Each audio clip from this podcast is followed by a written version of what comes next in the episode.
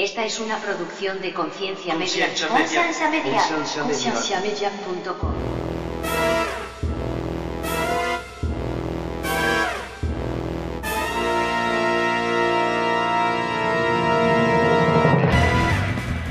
Lo que pasa es que indiscutiblemente yo le puedo asegurar que el 100% de las parejas que no quieren que gays se casen porque es pecado, están cometiendo otros pecados. Obvio, si todos cometemos Por- por pecados, Por man. eso. Asesinato es del diablo, pero Dios mandó a matar hasta niños. Mi posición con el aborto es muy claro, que lo señalamos como malo, pero no nos interesan ni siquiera los detalles de lo que las leyes de en contra del aborto traerían al sistema. Bienvenidos al programa de Conciencia, un programa que tiene como meta crear conversación y promover la autoeducación en las personas, enfocándose en preguntas y temas que por años han sido ignorados y vetados, y trayendo opiniones educadas y respuestas modernas a ideas tradicionales y pasadas de tiempo. Conciencia es una organización centrada en la existencia de Dios y en la necesidad de que las personas tengan las herramientas necesarias para poder defender aquello en que ellos creen.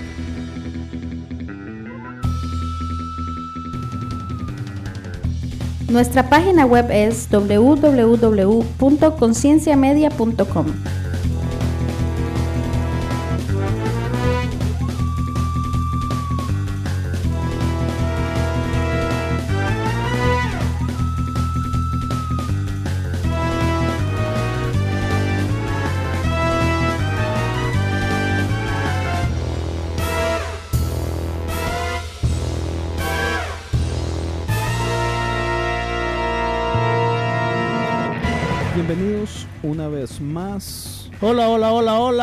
Ya regresé.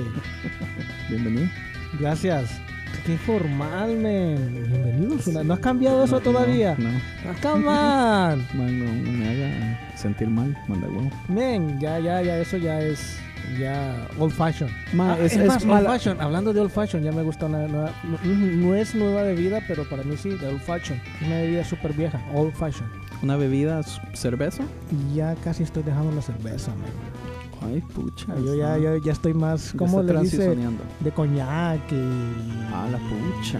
brandy, de que scotch y todas esas cosas. Pucha. No, pues sí, en el nuevo trabajo que tengo, ahí la gente o las bebidas son un poquito más sofisticadas. Más, ah, ok. Explíquenos por qué usted tiene tanto tiempo de no estar con nosotros, desgraciado. Porque el... ah, Por cierto, Tony no está, sí, tampoco. men. El dictador benevolente de conciencia me puso en disciplina porque yo no era lo suficientemente cristiano, no encajaba en el cuadro, entonces dijo, te vamos a poner en disciplina tres meses. Sirvió, ¿verdad? No, hombre, ahorita estoy diciendo que soy más rebelde. Mm, No, no dijo que era más rebelde, dijo que era más sofisticado. Ah, no, no, no estás viendo, te digo, que, eh, que yo soy más rebelde ahora. No, para nada. Oh, bueno. no, la verdad, este, transición. Estaba en un proceso, todavía estoy en el proceso de transición y tuve que agarrar otro empleo y entonces no podía dejar algo y no estar seguro en el nuevo trabajo, así es que me Le tocó trabajar los dos por un tiempo. abarcaba 24 horas prácticamente 7 días a la semana. Entonces, por esa razón yo no he podido estar en los últimos... ¿Cuántos podcasts han grabado ya, men? Como cuatro, mae. Grabado. Ah, no, no es mucho entonces. Para mí han sido tres meses. Pues han sido, han sido como cuatro más el- la entrevista que nos hizo Carlos, man, que se la perdió. Sí, yo sé, men. Man, esa Lo entrevista. siento mucho, yo sé. Carlitos Malovini, usted no tiene idea, man, lo que lo queremos a usted. No solo porque haya pensado en nosotros, sino porque... Le dio mucha paja a Tony y a Andrés. No, no, no es eso. Es, es el hecho de... ¿Cómo le explico? Yo siento que hay personas... Les enseñó el mundo como er- realmente era. No, Ok. déjeme hablar, juepucha. Yo siento que hay personas que tienen mucho que perder cuando hacen la transición de ¿Me estás tirando a mí o qué? No, le estoy tirando. No, no le estoy tirando a Ah. nadie. Le estoy hablando de Carlos. Ok. Malovini, Carlos Malovini. Yo siento que hay personas que tienen cierto historial, cierta, eh, cierto currículum. Iba a decir esa palabra, pero dije yo no es esa que está Eh, buscando. Ese historial, currículum. Y cuando usted llega a un punto donde, digamos, como nosotros, que estamos en este, tal vez en un camino en donde eh, estamos molestos con lo que es evangelismo. Eh, eh, personalmente yo estoy hasta molesto con el hecho de que a veces yo digo, man, yo, yo, yo no quiero llamarme cristiano ya. O sea, ¿cómo rayos me puedo llamar? ¿Cómo rayos puedo catalogarme? Sí, de todas formas, o sea, yo creo en Dios. Yo sé lo que vino a hacer Jesús aquí en la tierra, pero de todas formas yo no quiero ser parte del montón que le están dando todavía todo el apoyo a Trump, que están... Mae, eh, Y, y sigues con, con- sigo con eso. política, sí, loco. no, sigo con eso Sí porque, dolido, porque man. es que me enoja, huevón, No, me yo enoja porque en Costa Rica está pasando algo muy Oh, sí, parecido eh, vi ahorita. algo que pusiste tú en Facebook ahora. Mae, medio lo ah, leí. Sí, yo estoy súper decepcionado, triste, avergonzado, mae, de Tampoco varas. ser costarricense. Se lo juro, se lo juro que en Ten este cuidado momento... lo que vas a decir. No. Ten cuidado lo que vas a decir porque va a quedar grabado. La otra semana tengo una entrevista también con David Olivares eh, de Con todo respeto podcast y vamos a hablar un poquito de religión, de política. Eh, pero vamos a hablar mucho de esto. Vamos a hablar de religión, de política, de aborto, de matrimonio igualitario, todos esos problemas que son cosas que están sucediendo en Costa Rica y ahorita lo que es la xenofobia y el ataque a lo que son los nicaragüenses que viven en Costa Rica y todo eso. Man, yo se lo juro que yo estoy decepcionado con estas últimas elec- elecciones, con ver a la gente, mae, con, lo, con, la, con la facilidad que decían, mae, cosas de odio, cosas altivas, con, o sea, cre- creyendo que ellos tienen toda la razón, atacando a los demás, mae. ¿Costarricenses o cristianos? Ticos, pero es que los dos, porque en el problema con las elecciones de Costa Rica que sucedieron hace como un mes y medio, dos meses, o tres, déjeme, no me acuerdo Hace un tiempo. hace un tiempo fue que los dos candidatos que quedaron al final, uno era un pastor evangélico. Oh, sí, comentaste eso. Entonces, mae, se ha creado este odio a la religión. No se ha creado, el odio siempre ha estado ahí, pero se volvió, ya, o sea, le, le dieron un megáfono y se hizo, eh, o sea, salió a la luz y todo el mundo decía las cosas que detestaban de los evangélicos y, man, muchísimas de las cosas, yo, yo también las odio. Cosas que pasan aquí también. Cosas que pasan aquí O también, pasaron. pero por otro Están lado, pasando. la respuesta de los evangélicos fue tan tonta, tan con poco amor, tan altiva. Esas varas a mí me estresan. Volviendo al punto, Carlos Malovini tiene un historial grande, ha sido pastor por muchísimos años, es psicólogo cristiano. Y a la, a, a- la edad de él, después de sus años de ejercer y todo eso, que venga en este momento a decir, ya estoy cansado de la iglesia también, me molestan las cosas que están sucediendo y básicamente se venga a nuestro bando. ¿Entiendes? O sea, Carlos Malovini, el podcast de Carlos Malovini en este momento, O sea que tú no solamente estás haciendo es- una secta. ¿será? ¿Será Yo, creo que estás haciendo una secta. De si, hacemos, lo hacemos religión, diciendo. no pagamos taxes. No, pero yo creo que es una secta, man. Porque lo que estás haciendo es, no, que ya se venga a nuestro bando. O sea, estás aquí tirándole a, lo- a lo- a los peces gordos, man. No, bueno, mi- Eh, eh, podría ser. Mi punto es esto. Eh, el podcast de Carlos Malovini es- podría convertirse también en una oveja negra de los podcasts cristianos. No lo es. cual es bueno. pero no es todavía. Pues no sé, el, el episodio con nosotros, man, o sea, tocó O temas o sea que el error fue hacer un, un episodio entrevistando podcast. No, no, porque el primer, primer, primer episodio también atacó fuertemente al estado de la iglesia en este momento.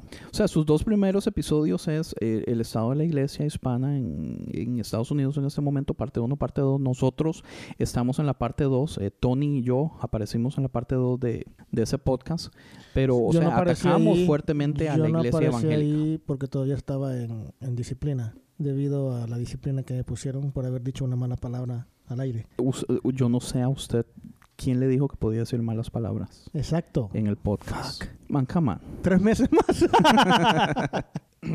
Entonces, sí, Carlitos, eh, admiramos mucho lo que usted está haciendo y ah, gracias por la invitación. Y de hecho, al final de este podcast vamos a poner un clip eh, que es parte de la entrevista también, pero es una parte que él no puso en la entrevista de él por, por falta de tiempo. Por. Porque no sé si saben, eh, la grabación entre Tony, Carlos Malovini y yo fueron de tres horas. Y él pues le tocó editar un clip de 120 minutos. Entonces hay casi hora y media extra de material partes que no se que está inédito y, y entonces yo voy a poner un, un clip de esa parte inédita para que tengan otra, otra parte de, de esa conversación. Pero muchas gracias, Carlitos, en serio. Sí, yo lamento haber no estado. Carlos lamentó mucho que no estuviera, man, también. Pero para que sepa. Gracias. Entonces, aparte de hablar de ah, política, que la detesto, usted no tiene idea de lo que la Eh, Eso es lo que yo no entiendo, men. yo no entiendo de ti que tú dices que detestas la política, pero te gusta hablar de política. Pero es que, man, detesto la religión también.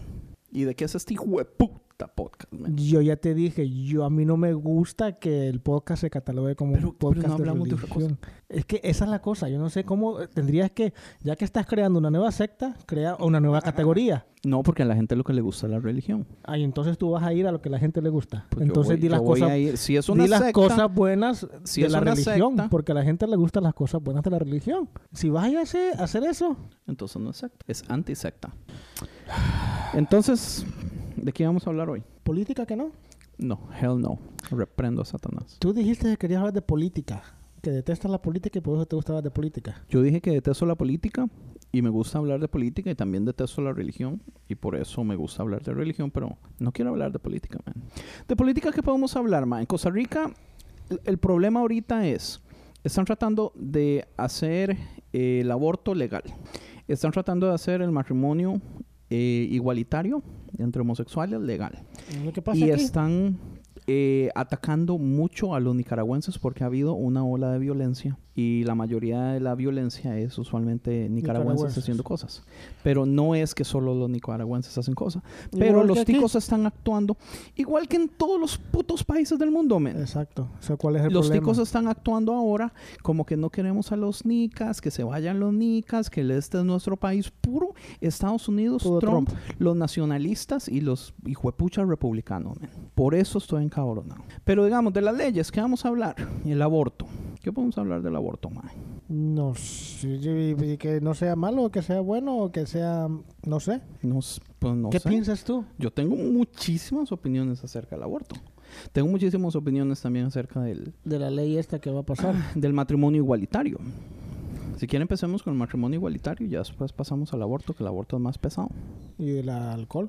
Ah, el alcohol es que va a haber una ley. Eso es lo que sí yo no entiendo. Yo estoy más metido en leyes de restaurantes que me están jodiendo a lo morir. Pues se, se está tratando de pasar una ley aquí en California para que se extienda la venta de alcohol de las 2 de la mañana a las 4 de la mañana. Pero California ya tiene uno de los números más grandes de muerte en carros por alcoholismo. Entonces, eh, especialmente la comunidad evangélica y republicanos y cosas así están tratando de pelear. ¿Republicanos o demócratas? Ah, republicanos, sí, republicanos. Están tratando de pelear para que esa ley no se pase, porque si se extienden esas dos horas, eh, quiere decir que va a haber más gente en la calle. Más tarde, eso no quiere decir que van a duplicarse los accidentes. Que más va- tarde no, más se van a- temprano. se va más temprano se van a quedar se van a quedar más tiempo en la barra va a ser el mismo número solo que va- se van a quedar va a ser un poquito en vez de la 1 2 de la mañana va a ser 3 4 de la mañana Sí, es un buen punto. y es más hasta pueda que sea mejor ¿por qué? ¿A qué horas hay más carros? ¿A las 2 de la mañana o a las 4 de la mañana en la calle? el problema es que a las 4 de la mañana ya mucha gente va a trabajar a las 5 de la mañana ya hay tráfico en los freeways Correcto, entonces ya no podría podrían haber más ir- proble- problemas si se extiende. No creo, porque si hay más carros ya no puedes ir corriendo más. El problema es que vas corriendo, las calles están vacías y este vas a más velocidad. El impacto es más fuerte. Mientras hay más carros, vas a golpear, golpear, golpear y ahí te quedas. Menos muertes. ya saqué la lógica. Sí, está bien. La pereza es, digamos, si hayan más familias, pero no creo que hayan más familias como niños a esas horas en carro. A esas horas no creo que hagan. Si están poniendo esa excusa, yo no creo esa excusa. Lo que sí veo es que hay más posibilidad de empleo. Ahora bien, si ya no quieren, o sea, porque se va a extender la hora, por ende va a haber más empleo para bartenders, por decir algo, meseros, dishwashers, eh, security, personas que trabajan y que ganan por hora. Oh. Yo creo Y usted que tiene la experiencia porque trabaja en restaurantes. Exacto. Ahora bien, va a ser un poquito más pesado para la gente que sale a esa hora, porque, digamos, yo conozco a alguien que entra a las 10 de la noche a trabajar como bartender Y y sale, sale, a a las las 2. 4 de la mañana. O sea, no es que cierran a las 2 y se van a ir a las 2. Tienen que hacer cosas. Pues sí, sí, sí, correcto. Entonces, qué sé yo, van a entrar a las 12 o 10 siempre y van a ir saliendo a las 6 de la mañana. Sí, pero están trabajando más horas, están haciendo más dinero, entonces no es tan pesado. Y de todas formas, el horario de noche siempre pagan más. No siempre. Es En restaurantes, en restaurantes no creo. O sea, es, es en lugares como del gobierno, que si trabajas de enfermera o de doctor o cosas Mm. así, que tienes un, un nivel de mejor. Pues a mí me dio risa porque yo estaba molestando a un muchacho de la iglesia. Tú siempre, man. Es que, Es que ay, tú eres malo, loco. Tú a ti te gusta joder, Es no que- te gusta que te jodan, cabrón. es que hay gente como que se lo busca, como que están diseñados para que uno los moleste. Religiosos. Entonces yo le decía, oiga, si usted es cristiano, usted no debería estar firmando eso. ¿Qué, dice, qué estaba firmando? eh, eh, lo, de, lo de esa ley, lo- una petición para dárselo al- a los gobernantes, digamos, a toda la iglesia le dieron un papelito para que usted firmara. Y ¿En ese iglesia? papelito, sí, y ese papelito En la iglesia donde tú vas. a la iglesia a la que yo voy. En la ¿Por iglesia donde yo recuerdo que decían, porque yo me acuerdo que decían a cada rato eso, y disculpa, y yo sé que no, bueno, yo no me voy a en problemas yo, ¿no? pero, pero voy a caer mal. Usted ya no viene a esta iglesia. Yo voy a caer mal, pero recuerdo muchas ocasiones que decían que por hacer llamadas a los gobernadores, que por mandar cartas firmadas, eso no va a cambiar nada, sino que lo que estamos llamados la iglesia es doblar rodillas y orar y pedirle a Dios. Eso es lo que yo recuerdo. Está Men, bien. y ahora, ¿en cuánto tiempo tengo de no venir? Pero el problema es este. ¿Seis meses? No. El asunto es este. No sé si ustedes se acuerdan de Brenda Villanueva, que es ah, fue invitada en, en uno de los primeros podcasts, si no me equivoco, en el, de, en el tema de la homosexualidad. Ella eh, tiene una posición, ay, ¿cómo se llama? Ella tiene una posición importante en lo que es esta ley. Entonces ella es, es algo importante de que la ley se esté haciendo. Entonces ella, ella, eh, o sea, es parte de su trabajo. ¿La ley se está haciendo o que la ley se está evitando? O, o- o que la ley esté intentando pararse, o que sea el contra, la contrafuerza para que la ley no se pase. Ok. No sé cómo explicarlo. No, porque, porque sí. Pero ella trabaja en eso, o sea, ella, eh, a ella Es se su dedica trabajo. a eso, ella ha dado charlas al respecto, entonces, pues, Pero obviamente sí. Trabaja, eh, es que no te entiendo. ¿Trabaja de, de en contra de esa ley o trabaja trabaja en para un centro una, comunitario o algo por el estilo? Correcto. Trabaja en una organización que se dedica a hacer muchas cosas de trabajos sociales. Ayudas para jóvenes, ayudas para niños, ayudas para escuelas, pero también como que hacen cosas con respecto a, a fomentar leyes o cuando se dan cuenta de ciertas leyes trabajan para tratar de evitarlas y cosas así. Entonces eh, eh, ella fue la que, la que nos da el papel y pues todos los firmamos. O sea, ¿cuál es el problema? Fue pucha, usted no lo hubiera hecho. No creo, la verdad no ¿Por creo. qué? Ah, bueno, por, por su lógica y, Y a usted le o sea, esa, esa es la cosa. Yo no, no creo que me vaya a afectar. Yo ya lo firmé, sorry. No, yo no. este, Tú eres libre, men. O sea, Yo no soy libre. ok, tú eres cristiano, vaya. Ok, no, el punto es esto. Yo le dije a este muchacho, usted no debería estar firmando eso. Y me dice todo asustado, ¿por qué? Y le digo yo, porque eh, nosotros como cristianos, entre menos borracho en la calle, mejor. Lo que o entre más rápido se mueran los borrachos en la calle, mejor para nosotros. ¿ah? Sigue contando. ¿Es mejor para ustedes los cristianos? Pues, pues, los, Los es- lo esclavizados. estaba vacilando. Los esclavizados. Es ¿Eso una será? broma. ¿Y él te la creyó? Es por molestar. No, no sé si me la creyó, pero a mí me gusta molestarlo de todas formas. Es que te digo, eres malo. A ti te gusta joder, pero te gusta que Entonces ya después entramos al punto. Le digo yo, es como el aborto. Muchos cristianos están en contra del aborto, pero si pensamos las cosas bien, entre más niños se aborten, cuando los niños se abortan, se van al cielo. A diferencia de si los dejamos vivir, muy posiblemente cuando tienen la opción de escoger Dios o no, si no escogen a Dios van al infierno. Entonces, entre más niños abortados, más niños van para el cielo, entonces estamos salvando más personas. Y te la creyó. No sé si me la creyó, pero como le digo, a mí me gusta molestarlo. Gusta Me escuchó joder, todo el te proceso. gusta joder, no te gusta que te jodan. ¿Y firmó al fin de cuentas? Él sí firmó, él estaba terminando de firmar cuando yo lo estaba molestando. Todo mundo Oiga, firmó. pero Todo mundo en tu iglesia firmó. creo sí. O sea, la iglesia cristiana firmó. La iglesia Nuestra cristiana votó por Trump. Muy bien. No sé cuánta Muy gente votó por Trump, pero sí hubieron varios por ser republicanos. lo la mayoría. No sabemos. Dude, la iglesia cristiana fue la que... Gran número de los cristianos... Ah, ah, la iglesia cristiana gringa, White Evangelicals. De latinos los números fueron muy pequeños, aunque, aunque están ahí, tristemente. Y nuestra iglesia es latina, entonces no sé Tendría, tendría que ir a preguntarle a cada uno. De la mayoría de personas que preguntaste, tú sabes que sí votaron por él. No Y no voy a me puedes decir, decir que, que sí. no. No le voy a No decir me que sí o sea, porque yo no no te estoy diciendo que sí. No me estoy, te estoy diciendo que me digas que sí, pero no me puedes decir que no. Y tú sabes que no me puedes decir que no. Y dejémoslo así para que no te metas más en Yo tema y no enredarte. Ahora bien, están haciendo lo mismo. Solo porque alguien cristiano dice, por esta razón yo pienso que no está bien y yo creo que es llamado de Dios y que Dios me lo, me lo iluminó y que es el ungido de Dios. Oh, amén, firmemos. Pero es que, man, perdón, los evangélicos hemos sido así toda la vida. Los evangélicos no pensamos en profundidad si las cosas realmente son buenas o malas, sino que asumimos de un solo si nos dicen que es bueno y ya lo creemos. Muy interesante. Yo todas las semanas hablo con mi mamá, una o dos veces a la semana. Men, y ella sí la hago encabronar. ¿Por qué? Porque es con la única persona que yo puedo hablar así abiertamente y decirle y las cosas que yo pienso. Oiga, déjeme felicitarlos si eso es cierto, porque yo pensaría que eso no es real en la mayoría de personas. A sus mamás no le pueden decir las cosas como son. Yo le digo a ella. Es más, en la entrevista que yo le hice a mi primo, estábamos hablando de que mi primo siempre se mete en problemas cuando se ponen a hablar de teología, porque siempre terminan peleados porque mis suegros son un poquito eh, ¿Legalistas? conservadores, Legalistas. conservadores, O tus suegros. Ok, conservadores. legalistas, varas. Entonces él siempre se mete en problemas porque él es siempre así súper cuestionador. Pero a mí me pasaba lo mismo. Hasta la fecha yo tengo conversaciones con mi papá y mi papá me anda regañando. Conversaciones, digamos, de, de política. El mejor ejemplo es cuando estaba este candidato cristiano. Ujú.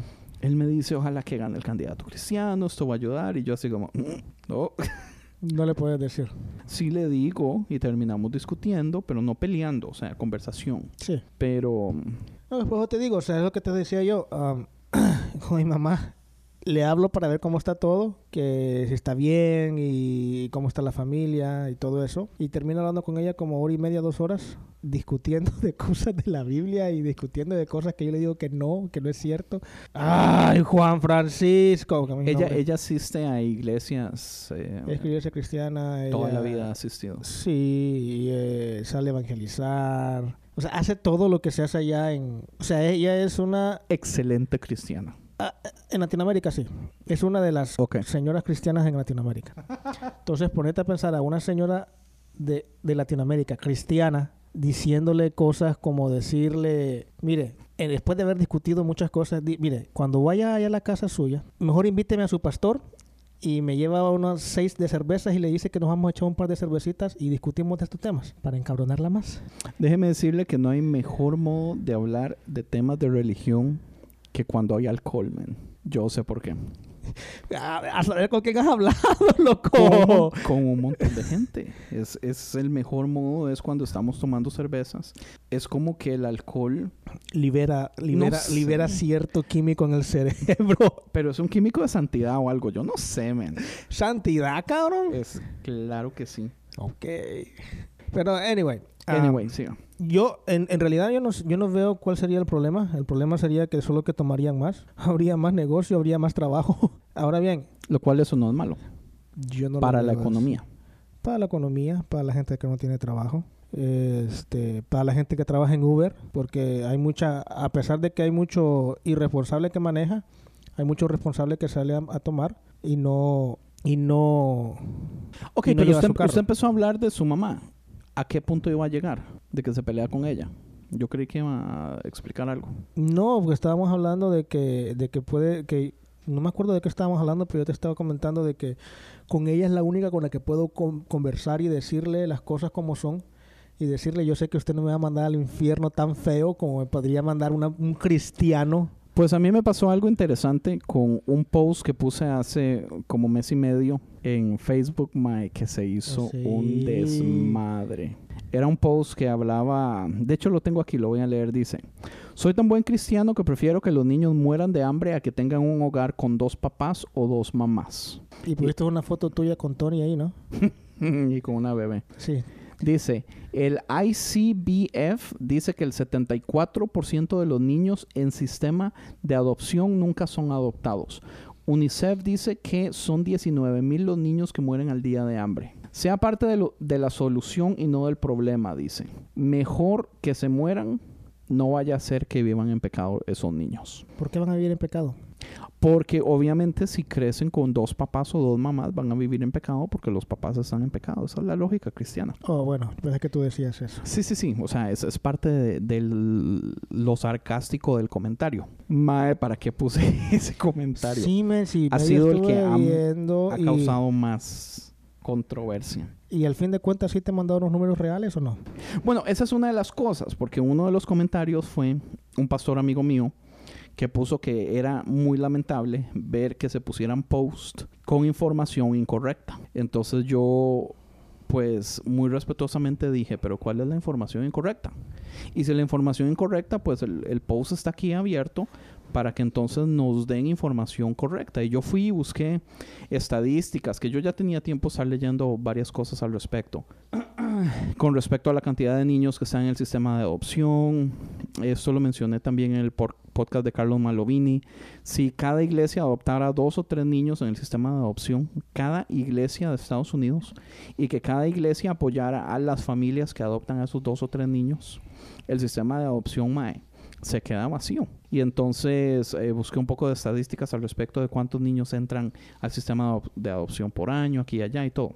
Pero la respuesta que me dio fue, ah, yo tengo un familiar que trabaja en la UNICEF Sí, eso y esos números están incorrectos. Y mi respuesta fue así, pero O sea, ¿cuáles, son los, números, Por incorrectos? eso te pregunto yo, ¿te los mandaron? No, los nunca me los mandaron. Y esa es la cosa, es así como, bueno, o sea, ¿qué gano yo con saber que los números son incorrectos, pero me los dejo para mí y no los saco a nadie? Y bueno, bueno la, la razón que traigo esto es porque mi tía, la mamá de, de- de Álvaro, el que salió en el podcast anterior o hace dos podcasts, un par de podcasts. que fue el que escribió el libro Al borde del abismo, me escribió un mensaje grande también eh, molesta por el comentario. Pero ¿Te lo como es familia... Sí, me escribió a mí. O ahí adentro. Aquí, aquí mismo en el comentario. Pero como es mi tía, yo no le voy a decir nada. Yo no me voy a poner a pelear con ella.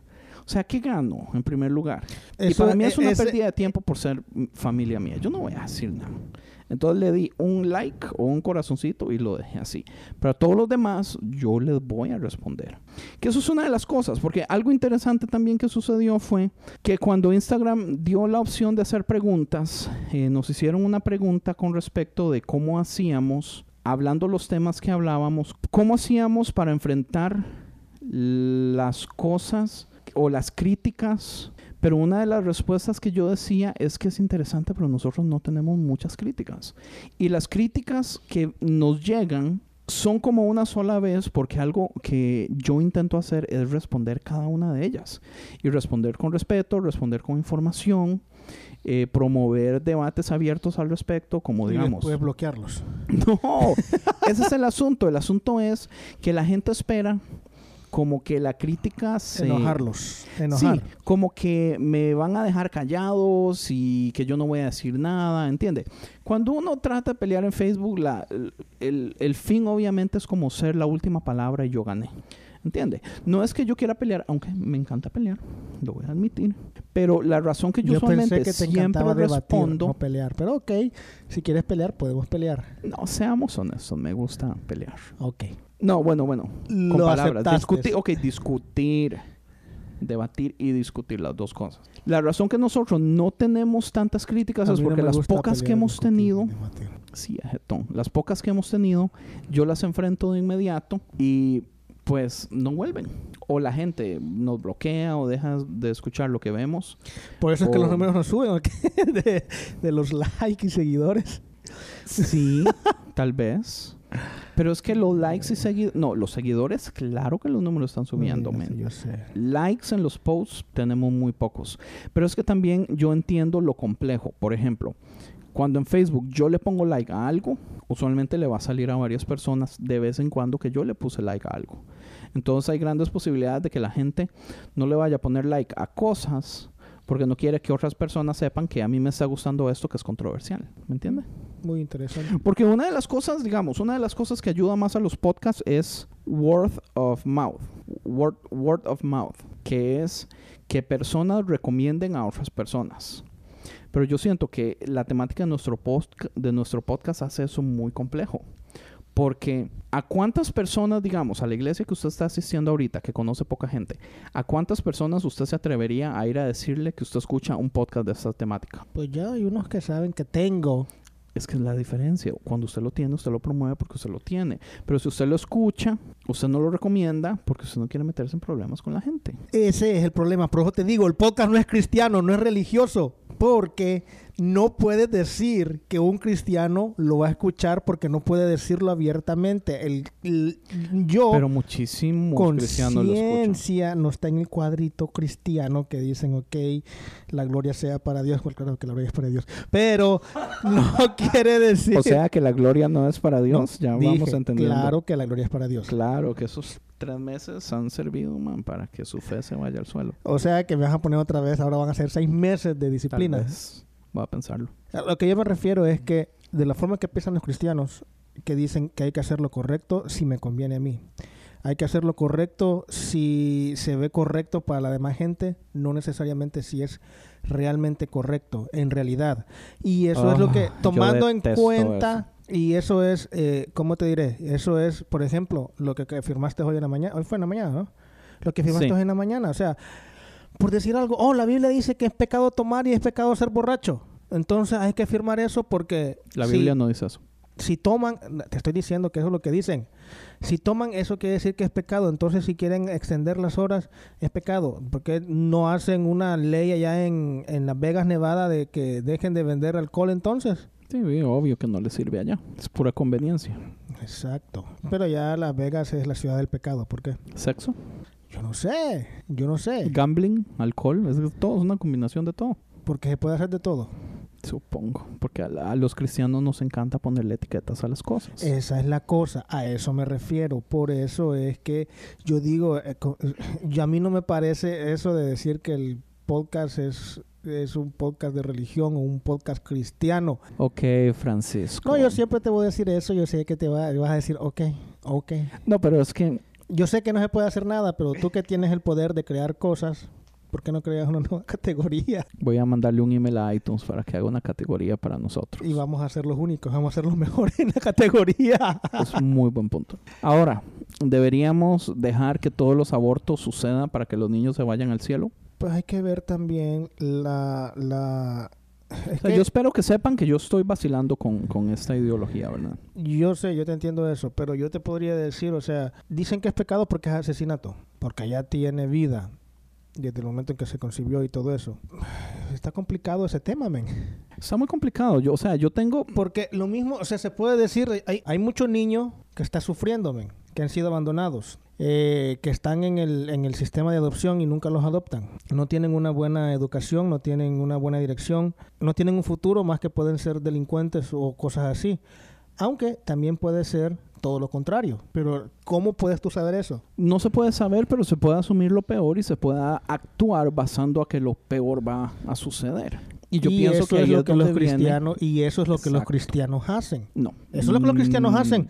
Porque, o sea, tomando, sí, to- en retomando, el, ideología, pero no en acción. retomando, retomando, retomando el caso de, de la ley esta de extender eh, la venta de alcohol. ¿Por qué no la quieren hacer? ¿Por qué? Porque tomar es pecado. ¿Y qué puede pasar? Más accidentes, más muertes y todo eso. Sí, esas son las, Están las tomando principales las cosas cosas, que están dando. Están tomando las cosas, los peores, los peores casos, o sea, lo- agarrando la peor visión.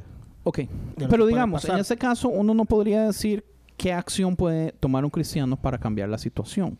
En el caso de los abortos, yo pienso que los cristianos pueden tomar una decisión, aparte de abrir la boca y decir, es asesinato, es del diablo, es tomar acción. Porque digamos, Asesinato es del diablo, pero Dios mandó a matar hasta niños y mujeres. Ah, sí, pero acuérdese que como cristianos nos gusta ignorar esas partes de la Biblia. Mi punto es esto. A nosotros como cristianos no nos gusta o no apoyamos el aborto. Pero ¿cuántos cristianos estamos adoptando niños? Va a, El haber asunto es gente, esto. va a haber gente, va a haber gente que va a decir, yo conozco gente, Sí, yo conozco iglesias, obvio. pero es un número muy pequeño. Cuenta, o sea, con sus dedos de las manos, de no ser que usted sea eh, mutante, usted tiene 10. Le aseguro que con una mano, pocas personas van a poder decir, conozco más de 5 personas que han adoptado. Porque no es común. I'm sorry, pero no es común. ¿Entiende? A los cristianos nos encanta atacar las cosas y decir y señalar lo que es malo, pero no nos gusta tomar la acción necesaria para evitar o ayudar a la situación. Mi posición con el aborto es muy claro. A mí me molesta mucho con la facilidad sola que lo señalamos como malo, pero no nos interesan ni siquiera los detalles de lo que las leyes de en contra del aborto traerían al sistema. Por ejemplo, una mujer cuando queda embarazada y tiene que salir de trabajar por el embarazo, el gobierno, aunque ayuda a la mujer, nunca le ayuda con la cantidad completa que, que estaba recibiendo dinero. Y no siempre. Y, no, siempre, porque se tiene que calificar. Si usted trabaja y tenía su propio departamento y, y, tenía carro y todo eso, en el momento que usted queda embarazada, si tiene que salir de trabajar, muy posiblemente usted pierde departamento. Eh, no sé con lo del carro. Eh, o sea, e, es un golpe muy fuerte económico al asunto, a, la situación de la mujer. No hay leyes que obliguen a los padres a hacerse realmente responsables de sus hijos. Entonces es una ley que afecta directamente a la mujer y no afecta directamente al hombre. Yo soy pro que el hombre que deje embarazada a una mujer tenga que pagar lo que tenga que pagar para, para que se haga responsable. No es justo que solo la mujer pague el... Ahora, entiéndame, yo no soy pro aborto. Hay child, support, pero este, lo que se hace es, ok, esto es lo que gano y no puedo dar más. Y en ese caso... Sí, en ese caso se jodió la mujer. Ahora, yo no soy pro aborto, pero yo digo, para poder poner leyes en contra de la aborción tenemos que mejorar el sistema. El sistema como está funcionando en ese momento no sirve.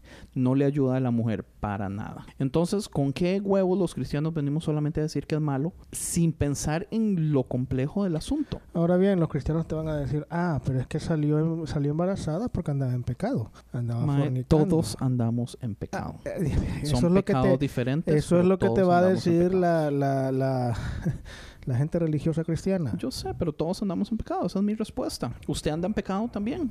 Ah, no, todo el mundo anda en pecado. Bueno, es lo que yo le diría a, la persona religiosa. Usted anda en pecado también. ¿Entiende? Entonces, claro, las, consecuencias son diferentes. Ahora bien, eh, la que no andaba en pecado y salió embarazada por una violación o por alguna otra razón, no sé. Pero es que ahí, ahí es donde está el, el sistema de adopción. Si usted no puede con un hijo, no lo mate, póngalo a adopción.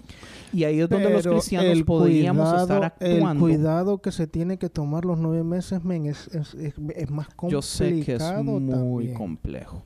Yo sé que es muy complejo, pero si el sistema estuviera bien hecho y la adopción empieza desde el momento que una mujer queda embarazada y esa misma familia que está desesperada por un hijo, que está en una buena situación eh, económica, se pone a ayudar a esa muchacha embarazada, en el proceso. O sea, es que sí hay cosas que hacer. Lo que pasa es que no se han puesto leyes para que todos los pasos se sigan. Mi, mi, punto es esto, si usted no quiere que hayan abortos, haga algo al respecto usted como cristiano y empiece a ayudar el sistema. Así de sencillo, en vez de estar llorando y gritando que no quiere que hayan abortos, que es asesinato, que, que haya, al fin y al cabo, todo sucede afuera de las cuatro paredes de su casa y nosotros como cristianos no estamos ni sufriendo nada, ni pagando nada, ni ayudando nada, solamente estamos abriendo la boca y quejándonos. A mí eso me molesta mucho. Eso es lo que hacen los cristianos. Eh, eso es lo que pues hacen. Ah, eso es lo que hacemos. yo... Lo hacemos, ok. Ahora, matrimonio igualitario. Para mí es la misma vara. Oh, es que es pecado porque es una institución del cristianismo. en primer lugar, si nos vamos a la Biblia y vemos cómo eran los matrimonios al principio del Nuevo Testamento. Del Antiguo Testamento. perdón, del Antiguo Testamento nos vamos a dar cuenta que son un poquitico diferentes. empezando, más de una mujer, loco. No solo eso, empezando que era un business completo, men. Era el MAE llega o ofrece trabajar por el esposo, usualmente alrededor de dos años, perdón, por el padre, para el suegro. para el suegro. O eh, hay, dinero por medio, men. Usted se compraba las carajillas. Usted de 70 años puede ir y comprarse una carajita de 16 o 14 años, mae. Solo porque era bonita, usted iba y la compraba. ¿Entiendes? Entonces no me vengan a decir que el sistema era perfecto ya en el Antiguo Testamento. Ahora, hay, hay muchas dudas de dónde viene el matrimonio como matrimonio también, pero sí, relativamente es, o sea, es, bíblico. La, la, Biblia No empieza con Abraham. Lo menciona la Biblia. Sí lo menciona la Biblia y también no hay muchos documentos antiguos, aparte de la Biblia, que hablen de, de este tipo de, de pactos entre, específicamente entre un hombre y una mujer. Pero también no es tan sencillo, no es como lo son ahorita en el 2018. Es muchísimo más complejo. Y mi crítica desde el principio es, los, los cristianos somos los peores en mantener matrimonio. Estadísticamente los cristianos se divorcian más que los ateos. Le guste o no le guste, mae. No, Entonces, ¿con qué huevos venimos a exigir algo simple y sencillamente porque es una institución cristiana cuando nosotros como iglesia no lo estamos cumpliendo? Es puro miedo, es pura ignorancia. Es simplemente, es que es simplemente la gente religiosa, men. La gente religiosa que dice, ok, yo estoy perfecto en este, en este, en esta área de mi vida. Yo sé que aquí yo soy bien, entonces aquí yo puedo venir y darle por la patada a todo mundo en este tema. Pero es que eh, nos pasa a todos, porque la razón que los cristianos somos así es porque tenemos una necesidad de señalar un pecado peor para nosotros sentirnos mejor nosotros Pecado mismos. peor. de- ah, ¿Dónde califican los pecados, men? Oh, por Es que, favor, todos ¿dónde los pecados son calificas- diferentes. ¿Dónde los calificas? Yo no está en la Biblia, pero todos los cristianos saben que todos los pecados son diferentes y los sexuales son los peores.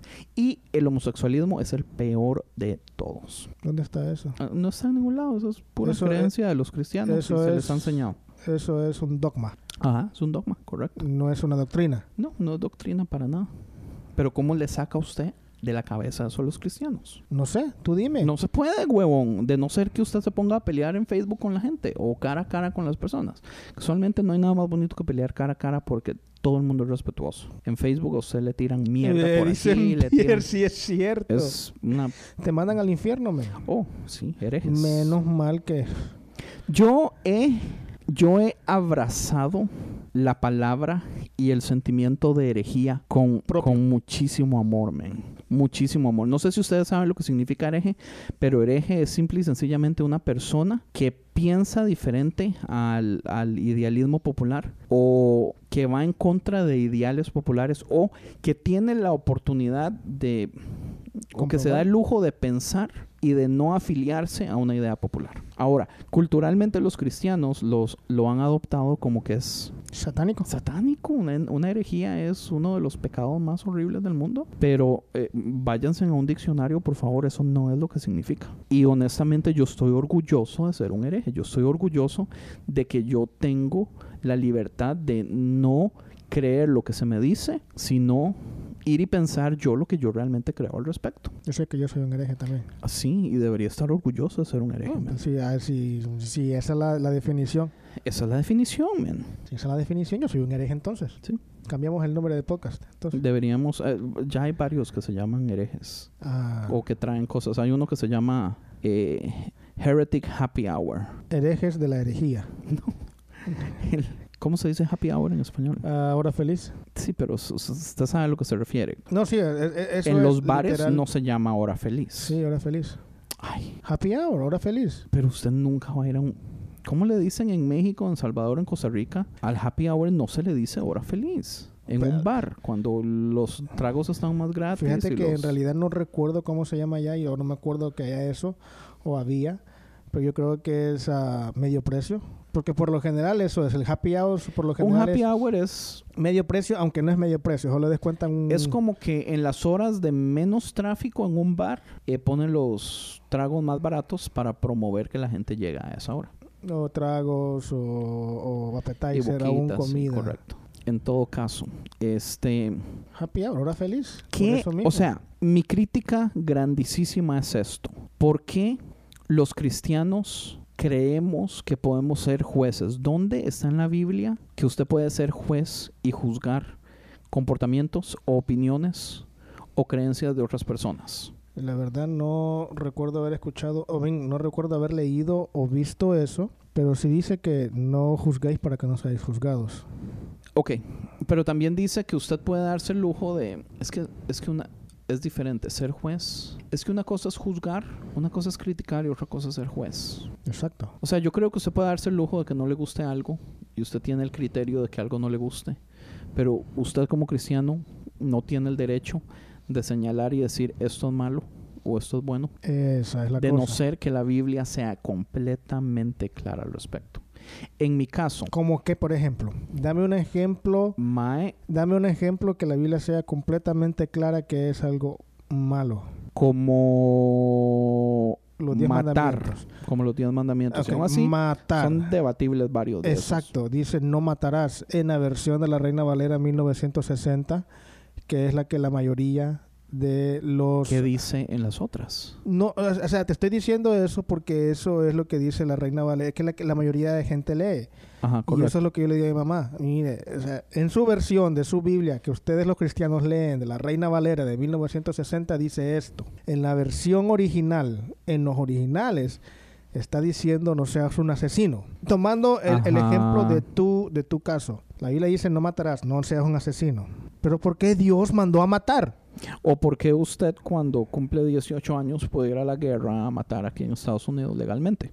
No, pero eso son leyes terrenales.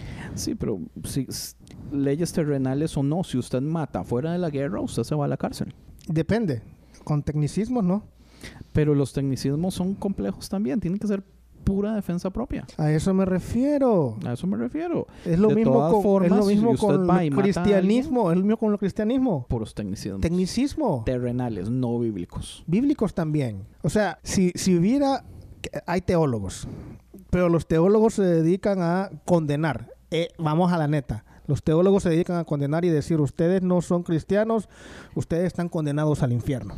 Eso es lo que hacen. Dicen, ok, Sí, hay, sí, que, sí. hay que buscar la manera de mandar más gente al infierno para que podamos eh, decir, ok, salgan a evangelizar. ¿Y qué, qué es lo que hacen los cristianos? Ok, Uy. sal- salen a evangelizar o le hablan al compañero de la, de la Biblia, de Jesús o de esto. ¿Y qué es lo que hacen? Bueno, yo ya le hablé, ya salí de mi... Ya me puedo lavar las manos. Exacto, ya no es mi responsabilidad. Él ya sabe, ahora si él no se convierte, se va al infierno. Entonces, ¿para qué le hablan? Si no se va a convertir, es para que lo manden al infierno. Ma, eso es una de mis críticas más grandes. Yo realmente no creo que la gente crea realmente en el infierno, aunque digan que sí creen en el infierno. Porque si la, creyeran, gente, la gente habla... la gente cristiana. Sí creen. No, no creen, porque si realmente creyeran, invertirían más tiempo. Es que ellos, es que los cristianos eh, están más ah, orgullosos de decir yo soy cristiano y tengo la mejor parte de las dos opciones que me dan, o el infierno o el cielo. Entonces yo me voy a ir a las calles de oro, al mar de cristal. si digo, o sea, y luego que hay televisión por cable ahí. Mae, o he qué? estado haciendo un estudio con respecto a lo que es el cielo y es increíble. Por eso te digo, Eso es un tema que tenemos que tocar aquí. Pero lo que nosotros creemos que es tan claro como el cielo, calles de oro, mar, mar de cristal de y todo eso, mae, la Biblia dice otra vara completamente. pues yo creo que yo, yo, yo creo que ese es un tema, un tema muy complicado y deberíamos de hablarlo Con Tony. con Tony y un un podcast completo solo de eso. Y con un invitado tal vez que sepa bastante la Biblia. como nosotros. No como nosotros, somos un poco ignorantes. Pero la cuestión es esa, men. O sea, la, la, la gente está orgullosa de decir yo tengo la mejor parte. Y tú, si no me haces caso, te vas al infierno. Mae, pero qué actitud más horrible. Eso mae. es lo que pasa con los cristianos, men. O sea, es que la, la verdad es que los ateos que detestan a los cristianos, mae, tienen razón. Porque qué actitud más horrible. Sí, sí, sí, sí. Pues, ¿qué es lo que, que- que quieren? ¿Que vayan a sufrir por la eternidad? ¿Y sabe qué es lo peor? Lo peor es que pintan a Dios así. Esa actitud horrible que muestran en, en casos así, dicen, oh, Dios es el que, el que crea eso. Con esta idea del infierno eterno, mae. Oh. Mae, ¿cómo? O sea, es increíble. O sea, la Biblia está es clara con respecto a esta parábola de, de la fiesta. ¿En qué parte está eso, mae? Hay un montón de fiestas, men. En la fiesta ¿La que donde fui anoche o el la que fui jueves? Juepucha. el, ju- el, el, el jefe invita, no, el rey invita a la gente a la fiesta y nadie llega a la fiesta. Entonces el mae manda a los criados a traer a la gente del pueblo y a los pobres y a los homeless a la fiesta, ya que los otros maes no vinieron a la fiesta. Ajá. La gente que era como de su nivel, ya, ya, ya, ya me acordé. Parafraseando. Sí. Y que después dijo, ok, y los que no quieran entrar, oblígalos a entrar. Sí, oblíguelos, mae. Y después, o sea, Eso, eso es, eso es, ma, eso es un arma de dos filos para el universalismo. Ma, uy, ma, yo he estado, yo he estado jugando tanto con el universalismo. Entonces, que ma, usted, usted y yo tenemos rato no hablar por este hijo de pucha trabajo suyo, ma. Sí. Yo he estado invirtiendo tiempo en la idea del universalismo que usted no ¿Y ahora qué tiene eres? idea. ¿Eres del otro lado? Yo no sé si soy del otro lado todavía, pero yo le voy a decir algo. En este momento todavía no soy universalista, Oh, bueno, ok. Pero para fin de año no sé, huevón. ¿Por qué?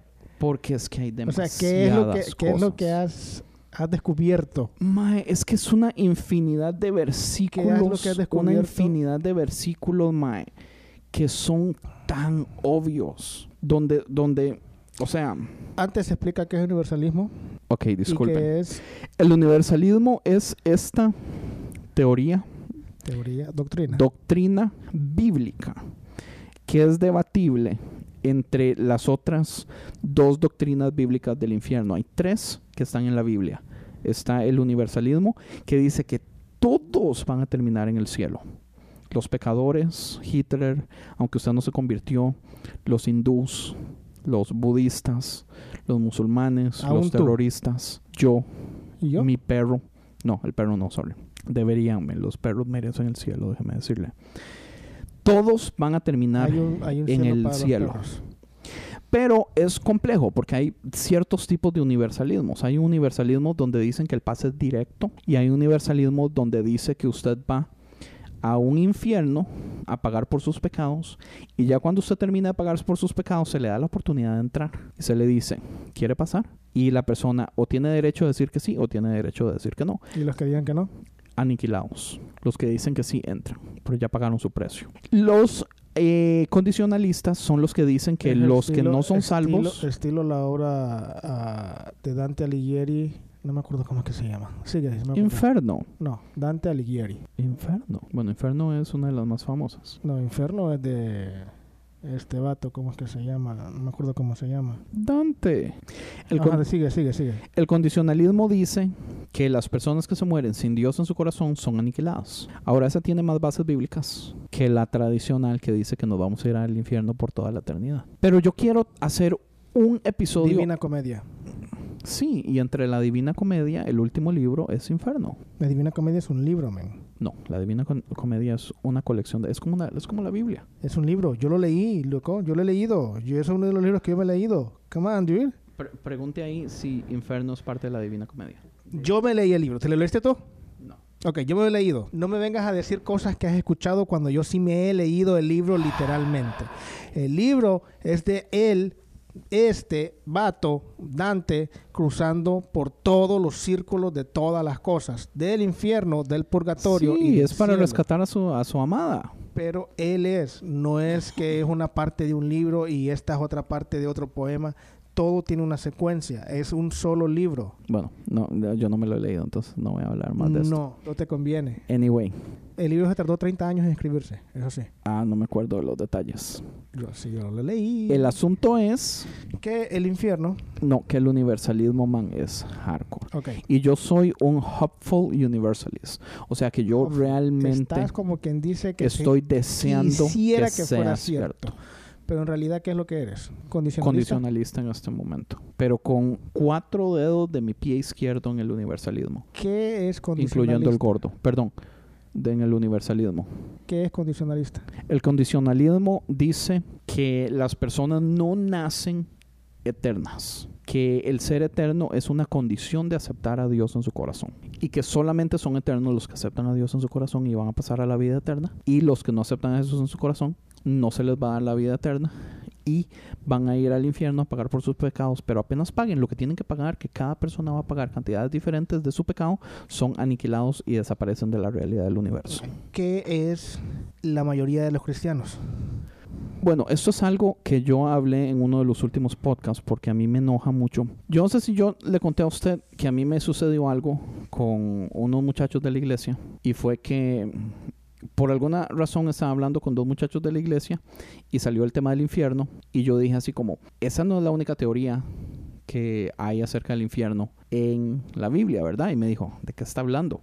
Yo le dije, son, son tres, hay tres. Y me dice, no, o sea, que usted no cree en el infierno. Y yo, si quiere, entramos en el tema, pero le voy a dar la opción a usted. Y me dice, sí, hablemos del asunto. Y después, el líder de ese joven llegó y me dijo, no, no, no, no, no, no hablemos de eso, no nos metamos. Oh, me comentaste, me comentaste. Sí, sí, se lo comenté, ok. Ese es el asunto. El asunto es que a mí, después de un tiempo, yo empecé a pensar el hecho y me enojó montones. El hecho de por qué la iglesia se da el lujo de enseñar solo una de las teorías, de las doctrinas, cuando la Biblia es clara en tres. Tres doctrinas tienen bases bíblicas. Se pueden defender bíblicamente con versículos específicos que apoyan las tres que son el tradicionalismo que usted se, queda, se quema en el infierno por toda la eternidad, el condicionalismo que usted desaparece porque es aniquilado y el universalismo que todos son salvos al final. Pero la iglesia solamente enseña el tradicionalismo. ¿Qué vamos a hacer? Por eso se llama iglesia tradicional. Ay, que no lo soporto, por eso yo odio las tradiciones. Pero estás en una iglesia tradicional. Sí, pero no no estoy de acuerdo con todas las tradiciones que se hacen. Me doy el lujo de no estar de acuerdo con la mayoría de tradiciones. Eres un líder en una iglesia tradicional. Sí, pero no. No eres un líder chiquito, eres un líder de los grandes en una iglesia tradicional. Sí, pero abiertamente. Prácticamente eres como un copastor en una iglesia tradicional. no, copastor, copastor no. Men, prácticamente dije yo, no que era. Mi título tengo, ah, ¿sabe que eso es otra cosa que estábamos hablando? Vacilón, que a mí nunca me mandarían a tratar de sacar ninguno de esos títulos con la cuadrangular. Porque yo, my, a mí, digamos, Ever. Pero tú estuviste aquí en unos cursos que dio el pastor. Sí, pero esos cursos son cursos bíblicos. De, y de hecho lo está haciendo de nuevo. Eh, ¿Cómo lo está haciendo? Fundamentos de la teología pentecostal. ¿El leyéndose el libro grueso otra vez? Sí, recibiendo, leerse o aprender de los fundamentos de la teología pentecostal no me hace creerlos tampoco, porque de hecho muchas cosas de las que están diciendo yo no las comparto del todo. Yo creo que un 90%, man. Tal vez menos, tal, vez, un 70%. Tal vez más, tal vez más. yo creo que tal vez más. No sé, tal vez. Yo creo que sí. Pero saberlas no me hace compartirlas. Pero digamos, para usted ser, para que a mí me den un título, porque a Ever se lo dieron, Ever en ese momento es pastor oficial. No de la iglesia de nosotros, pero tiene título para poder ser pastor. O sea que si hay una obra, entre comillas. O sea, lo pueden mandar sin ningún problema. Pero él me estaba contando las preguntas que le estaban haciendo. Él tuvo que ir a una entrevista y esa entrevista no era de calificaciones técnicas de qué puede hacer él, de qué capacidades sabe. Es más que todo pura conocimientos y opiniones teológicos. En el momento que ellos ven que usted no comparte algo teológicamente, pa, usted ya no puede ser cuadrangular. Por eso a mí nunca me van a mandar ahí. Pero no, me llama la atención tampoco. No es que, yo creo que sería buena idea, men, que te mandaran y tú grabaras la conversación. sería una buenísima idea. me, me echan, men. ¿De dónde? De aquí. ¿Usted cree que? No, y, eso y te da miedo. Respeto y te da miedo. No, no, no, o sea... Ok, voy a aceptar que me da un poco de miedo, tal vez. No creo que tuviera los huevos. es que a ti te gusta el estatus, man. No, no, lo que no me gusta es, perder una relación que yo aprecio, que es la relación con mi pastor. Bueno, ¿usted cree que si mi pastor se da cuenta que yo hago eso, va a estar muy contento lo va a dejar pasar? La, no, yo sé, yo, estoy bromeando, pero la relación, la relación que tú tienes con tus amigos cristianos son basados en qué? Ah, ¿Cómo? La amistad o relación que tienes con tus amigos cristianos son basados en qué? En que a mí me gustan las personas como personas. La relación que tienen los cristianos con los otros cristianos son basados en qué? Ah, no, eh, o con otras eso es una pregunta diferente. Porque, yo no, yo voy a llegar a un punto. Yo voy a llegar a un punto. Yo no creo que yo calzo en ese punto. Pero la relación que otros cristianos tienen con otros cristianos es basado en que todos creen en Dios y comparten sus mismas doctrinas. En otras palabras, si alguien deja de creer en Dios, ya esa relación se, se acaba, se termina y... Tristemente entre los cristianos es muy común que eso suceda, sí, muy tristemente. O sea que por esa razón es que los cristianos no tienen gente que no sea cristiana como amigos. Ajá, correcto. Porque dicen que no se puede mezclar el mundo con... Bueno, y los que sí tienen amigos que son cristianos, eh, perdón, los que sí tienen amigos que no son cristianos, como los, los jóvenes, son relaciones en donde el cristiano nunca va a mencionar su cristianismo. Esa relación, él para todos los demás no es cristiano. Mentiras que los jóvenes andan evangelizando a otros jóvenes amigos en la escuela y. Mentira. Sonaste como el pastor, loco. Es que es cierto, weón. Ok, ¿cómo- tu relación conmigo, Usted andaba, ¿en qué usted, se usted basa? andaba preguntándole a, a, a sus a compañeros en la escuela si querían recibir a Dios en su corazón. No, pero sabían que era cristiano. Sí, pero usted les predicaba, creaban conversaciones teológicas, ¿sabe? Y era un poquito diferente. Siempre he sido así, un poquito diferente. Usted sí les hablaba entonces de esos temas. Sí, pero yo me peleaba. O sea, yo era pleitisto. Pero, ¿y ellos lo aceptaban a usted con eso, man? Porque eso es, eso es No suficiente para que lo no echaran del creía- grupo de amigos. No creía que fueran cristianos. Ese es el problema. Eh, eh, Eso es lo que yo te digo siempre. O sea, el cristiani- al cristiano lo han encerrado en el cuadrito que tienes que hacer así y tienes que hacer así. Y si no haces esto, no eres cristiano. Y se basa en el versículo de la Biblia que dicen, por sus frutos los conoceréis. Pero yo le voy a ser honesto. Yo no le andaba predicando a ningún amigo de la escuela que no fuera cristiano. Yo tenía mi grupo de amigos cristianos donde todos sabíamos que Pero éramos es que yo no, cristianos. yo no digo que yo les predicaba. Yo no, yo no predicaba. Ah, ok, yo entendí que sí. No, yo, ellos sabían que era cristiano. Sí, los míos también. Todos sabían que yo iba a la iglesia, pero eso no significaba nada. Eso no me hacía ni mejor ni peor y eso no hacía que ellos pensaran en mí cuando tenían problemas. No, porque eso no cambiaba nada. Eso, o sea, yo ser cristiano no, no, no me hacía diferente tampoco. Entonces no eres cristiano. Eh, Es que ese es el asunto. El asunto es que usted es muy fácil ser cristiano entre un grupo de cristianos, pero cuando usted está en un grupo de no cristianos, Algo así como tu es amigo. ser cristiano es incómodo. Algo así como tu amigo que... ah, ah, ¿Cuál amigo? tu amigo, aquí venía y decía... ¿Cuál amigo? o, aquí venía y decía tu... Oh, que... No, pastor, que la gloria de Dios y que no sé qué. Sí, sí, que, que, as- que hasta hablan diferente y, y uno así como, ¿qué, qué rayos está diciendo? O sea, usted, usted no habla así en la vida real, no me venga a hablar cristianiza en este momento. sí, está algo- hablando de Ronnie. Algo así como, algo así como, te, Ronnie, algo así ¿no? como te dijimos la vez pasada que, que, que dijeras, ok, hijos de la chingada, levanten las manos cuando estabas dirigiendo la alabanza. No, pero es que eso es diferente. ¿Por qué? Porque usted tiene que respetar a las personas mayores y, y, y digamos, Pero es que esa es la cosa, o sea, lo que yo le decía a mi mamá, te digo, Vea, que con ella yo- me discuto cada rato. yo me he Lo dado que yo le decía a mi mamá, si yo digo a la chingada o yo digo cosas así, yo digo a la chingada que para adentro de la iglesia sin ningún problema. para ella que, que pueda decir que es ofensivo, pero yo no lo estoy diciendo de una forma ofensiva. Y, o sea, entonces no cuenta porque que, el que está saliendo es mí, de mí. Yo le puedo decir a alguien, oh hermano, ¿cómo estás? Pero en realidad cuando le estoy diciendo, hermano, ¿cómo estás? Lo estoy insultando. Él No, no, no. lo está tomando como insulto, pero yo lo estoy insultando.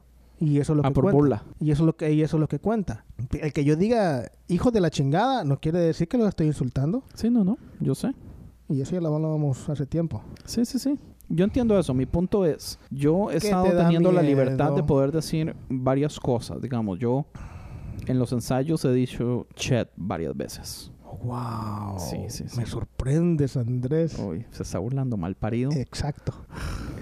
O sea, para mí no es nada, nada yo sé raro que no, porque pero yo para lo- mucha gente del grupo sí. Y, y se han tenido que acostumbrar. ¿Ya te estás liberando? Yo me estoy liberando. ¿Ya no estás pero siendo cristiano? no, es que, o sea, finalmente eh, estoy dándome... ¿Te estás liberando? Es que sí, me, estoy liberando. cadenas. Me estoy liberando. Ya no eres cristiano. Digamos en los ensayos, especialmente igualas así. Porque esa es otra cosa que le decía mi mamá, entre otras, entre otras cosas. Le decía, mira, mire, este, los cristianos según dicen que predican liberación y todo eso, pero cuando llegan al cristianismo, ¿qué es lo que hacen? Ya no tienes que hacer esto, tienes que dejar de hacer aquí, tienes que hacer esto. Entonces, en realidad no es que los liberan, sino que los esclavizan. Sí, correcto. De hecho, hoy mismo vi en Facebook uno que decía, entrega tu vida a Jesús y tus problemas se irán de ti. Y yo por, por dentro, yo como estamos en el 2018 y todavía hay gente poniendo estas estupideces en Facebook, mae. O sea, ¿Quién lo manda puso? ¿Quién cu- puso? ¿Quién no puso? sé, algún, es que yo tengo muchas de esas páginas de jóvenes cristianos para hacer Ah, no, no, no, propaganda, man. man. Eh, O sea, yo recibo muchísima... Basura, basura. es. Mae es basura. Se lo juro que hay mensajitos cristianos así que me llegan que yo los leo y hasta algo así como. Mae, hay ciertas cosas que yo digo, mae, esto me da, esto me da asco, mae. Mae, ¿en serio? Pero porque estás en esas páginas. Porque ocupo darle propaganda al hijo de pucha podcast, mae. Ven y estás diciendo Eso, cosas pagar- en contra de ellos. Eso, pagar 20 dólares para que un post llegue a 5 mil personas. O es ponerlos en esos grupos de jóvenes cristianos para que le lleguen un montón de cosas y llegue a 5 mil personas orgánicamente sin pagar, ¿correcto? Ma, es un, es un precio que yo tengo que pagar, ma, pues, psicológico, no de dinero. Pues simplemente apagar las notificaciones de, ese, de esa página. Sí, sí, o No, sea, pero, pero, hay, veces, hay veces salen cosas buenas. No, Un sí, post hay veces. entre 50. Hay veces, hay veces. De hecho, de ahí yo agarro mucho material también para, para lo que yo pongo en, en conciencia, porque no todo es malo. Pero sí hay... oh, Yo creo que los más hubo- son los que tú pones. Hubo uno vacilón que decía, eh, ay, juepucha, ¿cómo era? Decía, ¿por qué las, los católicos adoran a María, su madre? Entonces yo puse, ¿la suya? Madre. Su madre. Algo así, era un post rap, porque man, tra- tras de eso escriben tan, man. Sí. Pero visto que- yo respondo así como la suya, vacilando, ¿verdad? Pero, mae, o sea, yo a veces me divierto también, ¿no? Hay que, hay que dejarse varas. Ah, hay que- sacarle lo bueno a todo en la vida. es muy complicado. Mae, matrimonios gays, que se casen o no se casen. ¿Es pecado? ¿Qué es Sí, el ok, pecado? espérese. Si fuera pecado, ¿afecta que se case o no se casen? Déjame, de- de- de- respóndeme, ¿es pecado? Yo, aunque sea pecado, todos cometemos pecados. Ok, pero ¿es pecado? Digamos que sí es pecado, ¿Por qué? por la razón que sea. Digamos que la Biblia lo dice, Pero no lo dice. pero digamos que lo dice. La Biblia dice, maldito el hombre que se eche con otro hombre. En, en Levítico. Deuteronomio, Deuteronomio o Levítico, sí. En Levítico. Y después Romanos, Pablo menciona algo al respecto también y es muy debatible porque muchas, muchos estudiosos dicen que no se refiere a eso, se refiere a una práctica donde, donde maes hacían orgías con niños y se Ok, acostaban ya, ya con niños estás así. hablando.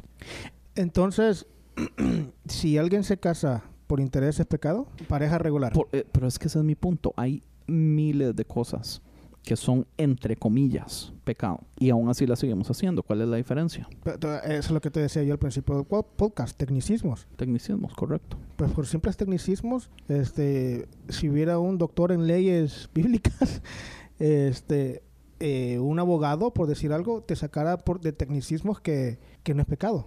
Sí. Yo, Porque honestamente... todo, todo, todo, es que todo en la Biblia es debatible. Todo. Lo que pasa es que en este asunto es esto. Yo no sé si yo puedo decir abiertamente en este momento que es pecado o no es pecado. Lo que yo sí puedo decirles es que a mí no me interesa si se casan. A mí, yo soy pro que se casen. Yo quiero que se casen. En mi opinión, tomando no en es- cuenta, tu opinión es porque tomando en cuenta que van a adoptar un niño. No, muchas cosas, muchas cosas. Es, Aunque Es- no, ok, deja de un lado, deja a un lado los niños. Si se casan, simplemente se casan y quedan solos ellos dos. Sean dos parejas de, uh, una pareja de hombres, de dos hombres o una pareja de, de mujeres. Solo ellos, sin adoptar. ¿Es pecado? Yo creo que no. Yo ya creo que no. Ahora, si metemos la ecuación adoptar niños, yo voy a decir adoptar niños no es pecado. Para mí, para mí, en mi opinión, No, no, no, no. es que los yo- yo- gays que adopten niños es solución al sistema. no, no, yo porque estoy los cristianos no estamos eso, yo haciendo estoy eso diciendo tampoco. eso, que para ti posiblemente no es pecado. Por eso te, te quería sacar la- de la ecuación al niño. Porque yo sé que para ti eh, la- eh, meter al niño adoptado en la ecuación es, que eh, a- a- ayuda. Pero saquemos al niño de la ecuación. Sin niños, si se quedan solos toda su vida, para mí, yo ya creo que no es pecado. Y, y, pero, si fuera pecado, yo creo que ningún cristiano está en el derecho de ser juez Y de ese pecado. pecados. Eso es Dios. Del mismo modo que Dios va a ser el único juez, al final que va a venir a sacarme todos los que yo cometí y todos los que yo no hice y en todo lo que yo fallé. Muy posiblemente hasta las parejas gay, por decir algo, eh, este, son fieles, tienen su pareja simplemente, no maltratan a la pareja entre ellos, eh, este, los respetan y todo. Pero- y posiblemente te vas a la pareja de cristianos que están en contra del, del matrimonio gay, por decir algo. Este, le pegan a la mujer, son infieles. Puede ser, pero tal vez no también. Pero Te el- dije no todos. sí, pero el, el punto no es A lo que ¿Quién yo me refiero, no? A lo que yo me re- no estoy diciendo esto es mejor y este no es mejor. A lo que yo me refiero es que muy posiblemente estén en pecado por esta razón, muy posiblemente. Yo no estoy diciendo que sea pecado ni nada por el estilo. Yo no puedo, yo no, no tengo los huevos de decir que es pecado, pero tampoco estamos viendo el tipo de pecado que está cometiendo la pareja cristiana que está diciendo que es pecado que estos dos se casen o que estén juntos y que prácticamente se amen de verdad. Lo que pasa es que indiscutiblemente yo le puedo asegurar que el 100% de las parejas que no quieren que gays se casen porque es pecado, están cometiendo otros pecados. Obvio, si todos cometemos Por- por- por eso, pecados. Por eso. Ahora bien, la, la- las, los pecados, cada pecado tiene, ¿cómo se dice? Eh, resultados. Consecuencias. Consecuencia diferente. Consecuencias diferentes. Si digamos estábamos hablando de la, de la chava que salió embarazada, si salió embarazada van a decir, oh, porque andaba acostándose con uno y otro y estaba teniendo relaciones con uno y otro. Aunque tal vez puede ser solo con uno. O podía haber sido con uno. Pero, igual estaban también- casados, entonces estaba en pecado, entonces la consecuencia es esa. Pero también, ¿cuántas de las personas que asisten a la iglesia en este momento hicieron exactamente lo mismo? O están haciendo. O están haciéndolo. Aún con el líder de alabanza, que no estoy, no, no estoy diciéndote, no te estoy tirando nada a ti, sino que líder de alabanza, Yo ya le iba a mandar diácono, un zapatazo. ma. no estoy hablando No, no, de pero ti. entiendo. O O sea, sea, estoy, o sea, siendo estoy la iglesia hablando, tan grande, Estoy hablando de, de, de aún con líderes y no estoy diciendo que todos son así, sino que estoy diciendo, o sea, los más populares. pues es que todos son humanos. A mí lo que me enoja es cuando los cristianos somos tan prepotentes y tan juega vivos de venir a creer que nosotros podemos darnos el lujo de señalar y ser jueces eh, con otras personas. Pero Me- eso lo hacemos molesta. siempre. Lo hacemos porque lo hacemos, tú, yo, todo mundo. Sí, pero yo, yo se lo juro que yo intento, man. O sea, yo tal vez me burlaré de ignorancias y varas así, pero es burla, no, no estoy siendo juez. Me molestará. Ah, bueno, que no Está de juzgando, a los, está juzgando a los cristianos que juzgan. Shit. Yes. Shit. Siempre, siempre, siempre. Sí. Siempre cabemos en ese cuadro. En ese cuadro sí cabemos. Yo creo que los cristianos no tienen el derecho de ju- juzgar a nadie, Pero aparte de poder solamente juzgar a aquellos que juzgan. te, estás, te estás justificando tú como juez. Sí, correcto. Pero yo solo puedo ser juez ante aquellos que están siendo juez de otras personas. Ok, so, ¿estás siendo juez o estás siendo un jurado? No juez, juez. Juez. O sea, tú condenas entonces Ajá. también. Pero, pero, O sea que también Oh, no, condenas. pero oiga, pero oiga. Si yo estoy siendo juez de personas que están juz- siendo juez de otras personas, eh, eso hace que a mí no me puedan juzgar. Porque yo Sí. estoy siendo juez de otro juez, no de otras cosas No, pero la. Biblia dice no juzguéis para que no sea juzgado. O sea, quiere decir que tú estás juzgando independientemente, vas a ser juzgado también. No. Porque en la regla que yo quiero, eh, si usted juzga a alguien que está juzgando, entonces eh, usted no, no es necesita ser juzgado. esa va a ser una de tus cosas, de tus párrafos principales en tu secta nueva. Sí, muy posiblemente. ¿Cuánto necesitamos de donación man, para que empiecen a donar? Lo que, bueno, lo que ocupamos es hacerlo religión ante la ley de California para no pagar taxes, lo primero. Secta no. No, pero es que, man, uh, Scientology, come on, es una secta y no pagan taxes porque es una religión. Entonces podemos jugar con, podemos jugar con esa ideología de los Scientologists. Ok. Los Scientologists no pueden tomar de lunes a viernes. Ah, pues eso es lo que nos haría diferentes a los Scientologists. pues sí podemos tomar de lunes a sí podemos viernes. tomar de lunes a viernes. Tengo una compañera, ahí en el restaurante nuevo, Tiene una compañera Scientology. sí, en el restaurante nuevo donde tú estás trabajando, nos Y no le ha predicado ella. No, pero sí les he dicho del podcast. El problema es que ahí son 100% americanos, men. Ahí en el restaurante nuevo hay una cosa que se llama fair. El fair, Fair. Fare, fair, como feria. Pero fair en feria es fair. Lo que te quiero decir es que eso es que sacan eh, uno o dos platos de comida por turno, lo, lo, lo ponchan en la computadora y le ponen que es para eso. Y el plato de comida lo hacen como, o sea, normal, como que es para un cliente, mm, regular. Eh, ya sea un filet miñón, una pasta, lo que sea. Y es para que coman los empleados.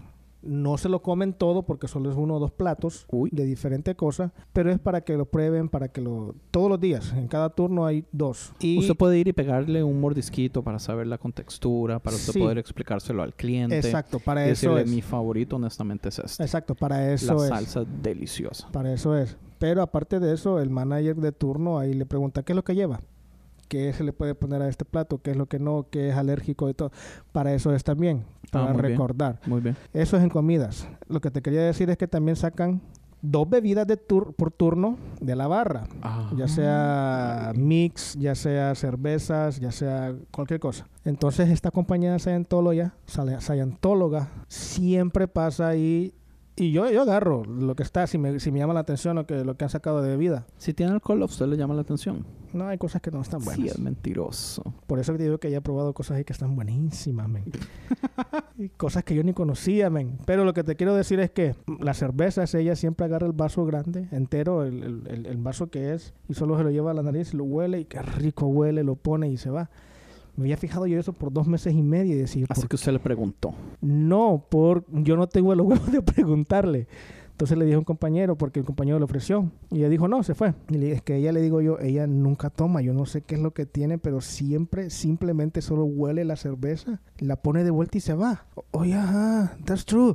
Es cierto. Y me he fijado en eso. Yo no sé qué es lo que pasa. Cinco minutos después la veo en medio del dining preguntando del vato que por qué ella no tomaba y solo la huelía. Entonces bien, pues. a él le dijo... Tiene y- huevos. a él le dijo... Los que a no, usted le faltan. es un poco dumb el baboso. Con todo respeto, ojalá no escuche esto.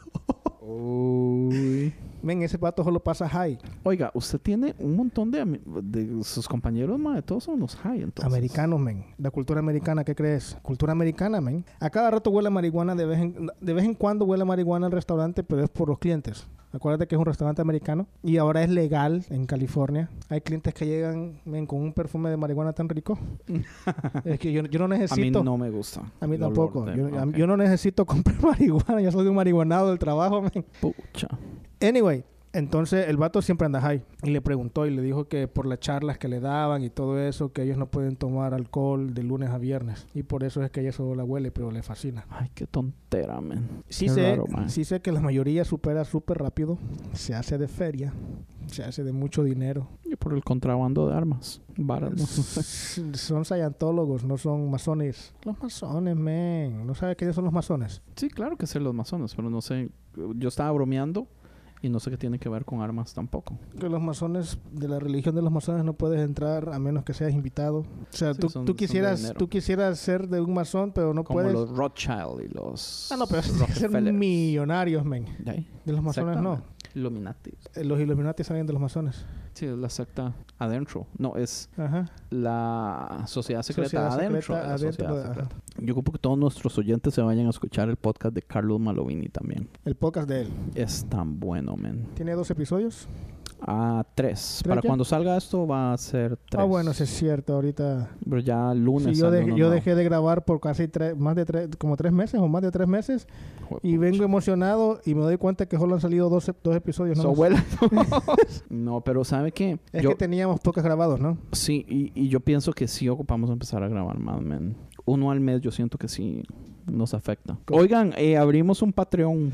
Explica que es un patrón. Patreon. ¿Es el vodka? ¿Patrón? No, un Patreon es un sistema en donde se puede eh, apoyar económicamente al podcast.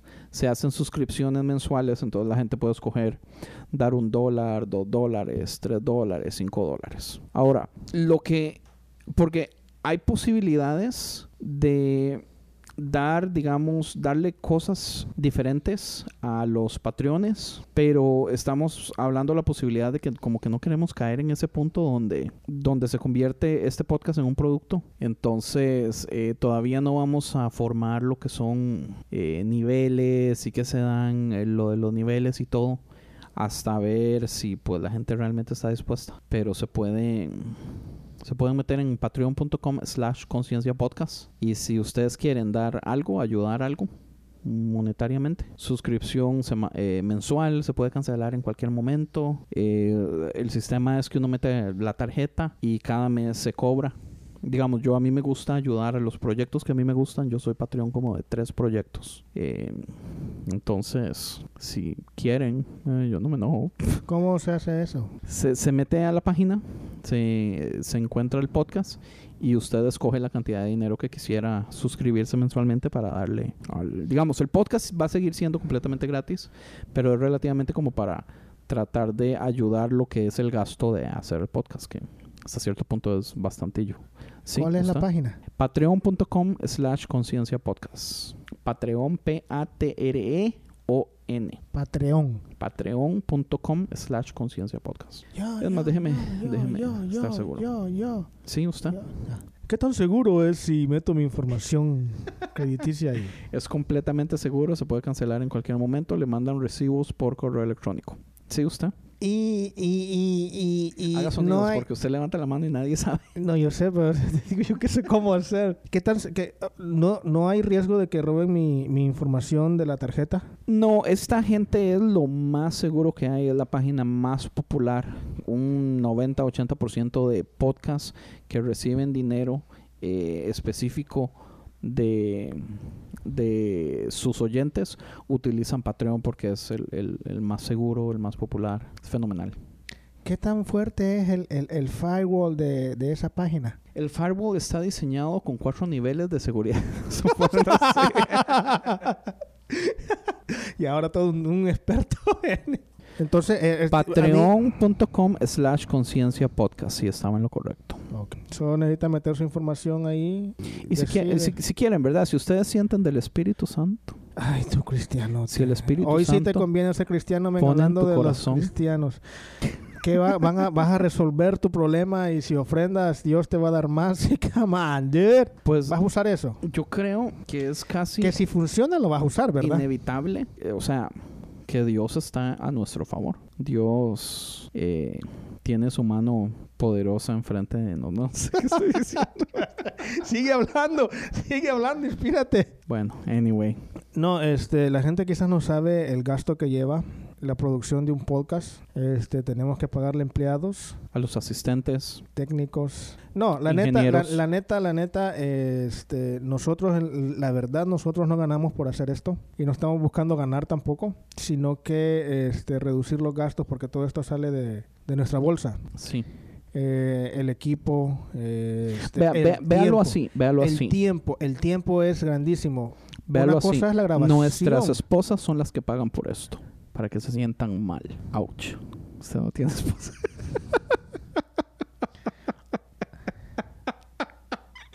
se me fue. Tengo mucho no verlo, man. Come el tiempo que se tarda en edición y eso prácticamente, o sea, el tiempo de ¿cuánto es? Porque el que lo edita y lo produce y lo hace Es todo es montón, man. Andrés. Yo puedo invertir tómate, tómate, de dame- 8 a 10 horas por episodio. Eso es lo que te iba a sacar por episodio. Lo como divido cuánto, como en tres, Aparte de la días. grabación. Aparte de la grabación. Que la grabación, ustedes escuchan cuánto sale. Una hora cuarenta y cinco, dos horas un episodio. Sí, en realidad a veces grabamos dos horas y media o tres horas. Dos horas, cuatro horas, hay veces. Ahorita, ¿cuánto llevamos ya? Tres horas y 26. Llegamos grabando tres horas 26 y no va a salir. Me siento horas. mal, les estoy mintiendo. No, no, ¿No? llevamos tanto. Siete. No. Dios tocó mi corazón y no, no quiero, Sí, vos. no quiero mentirles. El Espíritu Santo. No, es apenas hora y media, 98 minutos. ¿A qué hora empezamos a grabar? Tarde, casi ocho y media, ocho y cuarenta tipo. Ya son las diez y media casi, man. Ajá. Anyway, la cuestión es que sí, este, el gasto de tiempo y el gasto de dinero, el equipo eh, que se ha comprado, la Los renta, chips, el la- fresco que tenemos que tener. la renta del local, Uy, la renta local, man. este, Rentar una iglesia ya, entera ya tuvimos que reducir gastos y eh, costos, mejor dicho, porque no son gastos. Reducimos costos, ya no compramos cigarros. y ahora ya la no. inversión es una cada tres meses. Sí, ya cigarros ya no, por cierto. Sí, pensaba, bueno, no sé si Andrés, pero yo ya tengo cuánto. Bueno, desde que estoy en disciplina ya no estoy fumando. Pues es lo que me tocó decirle. Si usted sigue fumando, no puede estar en el podcast. Pero el que me enseñó eres tú, men. Yo, usted aprendió en- con la Mara allá en Salvador. No, el que me enseñó eres tú. Yo ya había dejado el cigarro, men. Ah, ve, Lo pero que yo te ense- lo que, con la lo que yo te enseñé fue a usar el guantecito Guantecito. Y Man, usted es famoso. Yo le aseguro que Y un montón de gente... y chicles. No, chicles, todo el mundo usa chicles. No, los que yo te daba. Dime dónde los encuentras. No los sé, que yo te no daba. sé eso, no sé eso. Exacto, solo yo te daba esos chicles. Eso es parte del gasto, Eso es parte del costo. del costo, sí. Costo, no gasto. Costo. Hijo de pucha. Ok, yo siento que ya no, no nos estamos ayudando. ya no. Eh, bueno, En todo caso, metes en la página patreon.com slash conciencia. yo quiero que sepan que lo del aborto, eh, entre más abortos, más niños se van al cielo, eran bromas por aquello. No voy a que te crean como el vato que No, te no creyó. será que me... Sí. A mí me frustra tener que... Aclarar tu bromas, ¿no? ac- Aclarar aclarar, tu decir, "S- son bromas por aquello. Men, pero Jesús tenía que hacer eso, men. Jesús hablaba en parábolas y, y, la, él hablaba en parábolas para que no le entendieran y tenía que llevarse a los 12 güeyes a explicarles. Aunque lo interesante es que muchos pastores predican que la razón que él hablaba en parábolas era para hablar el idioma del pueblo, para que le entendieran. Pero no era así. Bueno, ya.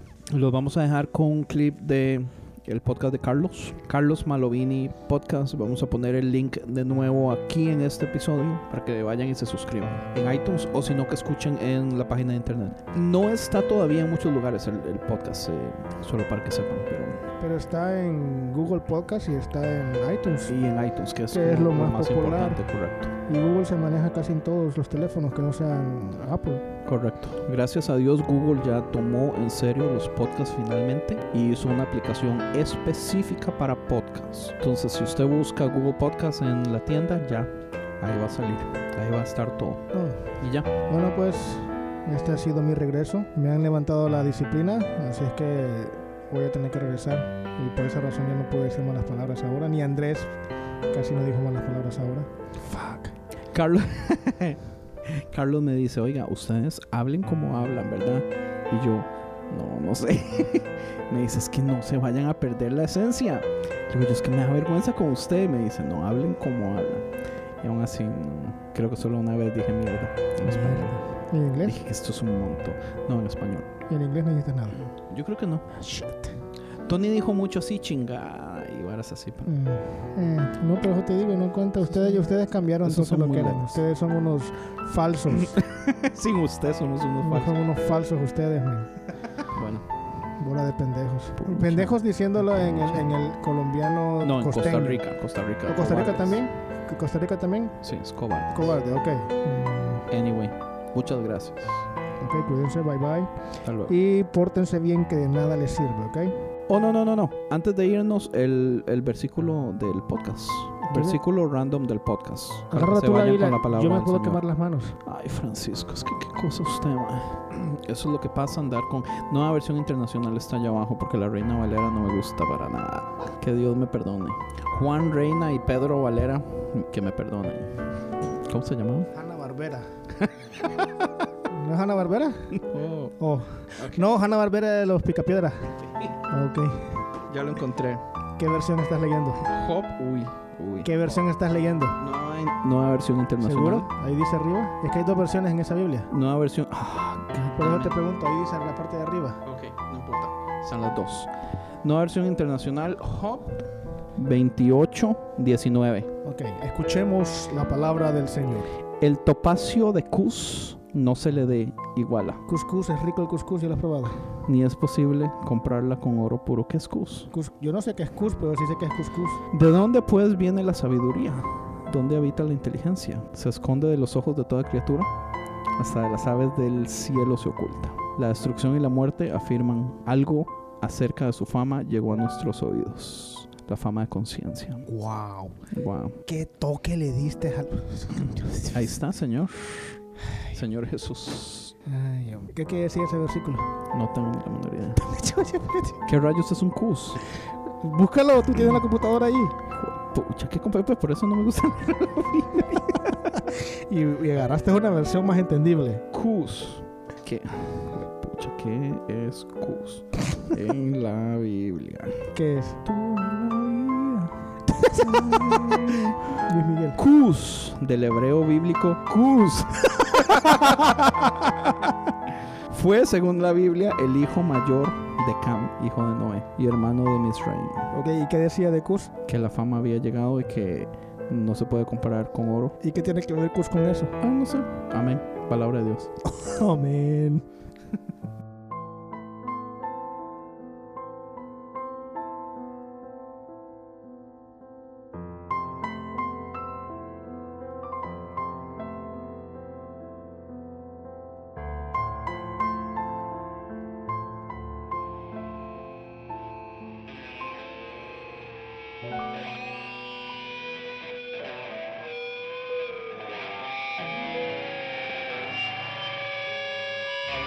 No, yo iba a decir que yo creo que pues nos alguien tiene que hacerlo. Entonces, a sea el que le toque, alguien tenía que tomar la decisión y, y ser lo- los primeros que van a dar el paso para empezar a sacar todas estas cosas en una plataforma más abierta, no en blogs pequeños, solo quejándose y cosas así. Entonces, pues yo pienso que nos va a tocar a nosotros. Bueno, yo creo que les tocó. Ustedes son los primeros. No hay otro en español. Yo creo que no hay otro en español que hablen del, del modo y de la temática del modo que lo hacemos nosotros por ahorita. Y si hubiera uno, me encantaría conocerlo. Pero Sí, yo creo que ustedes son los patriarcas de esto. Porque yo de, de cosas de religión y de iglesia y cristianismo hay mil podcasts. Inclusive de gente que le sube los, las prédicas y los usa como podcast, que eso no sé si se define como podcast en realidad, pero lo usan de esa manera. Pero plantearse los temas como ustedes se lo han venido planteando, eh, eso sí está un poco bastante lejos de las posibilidades, creo, de que exista otro podcast así. Lo interesante es que sí existen bastantes en inglés. Y eso es algo, digamos, que nosotros hemos mencionado varias veces, es que nosotros no nos sacamos la idea del bolsillo. Básicamente era, como nos gustaba tanto esta temática en tantos podcasts en inglés y invertimos un tiempo buscando en español y no encontramos, pues nos vimos forzados a hacerlo nosotros. Exacto.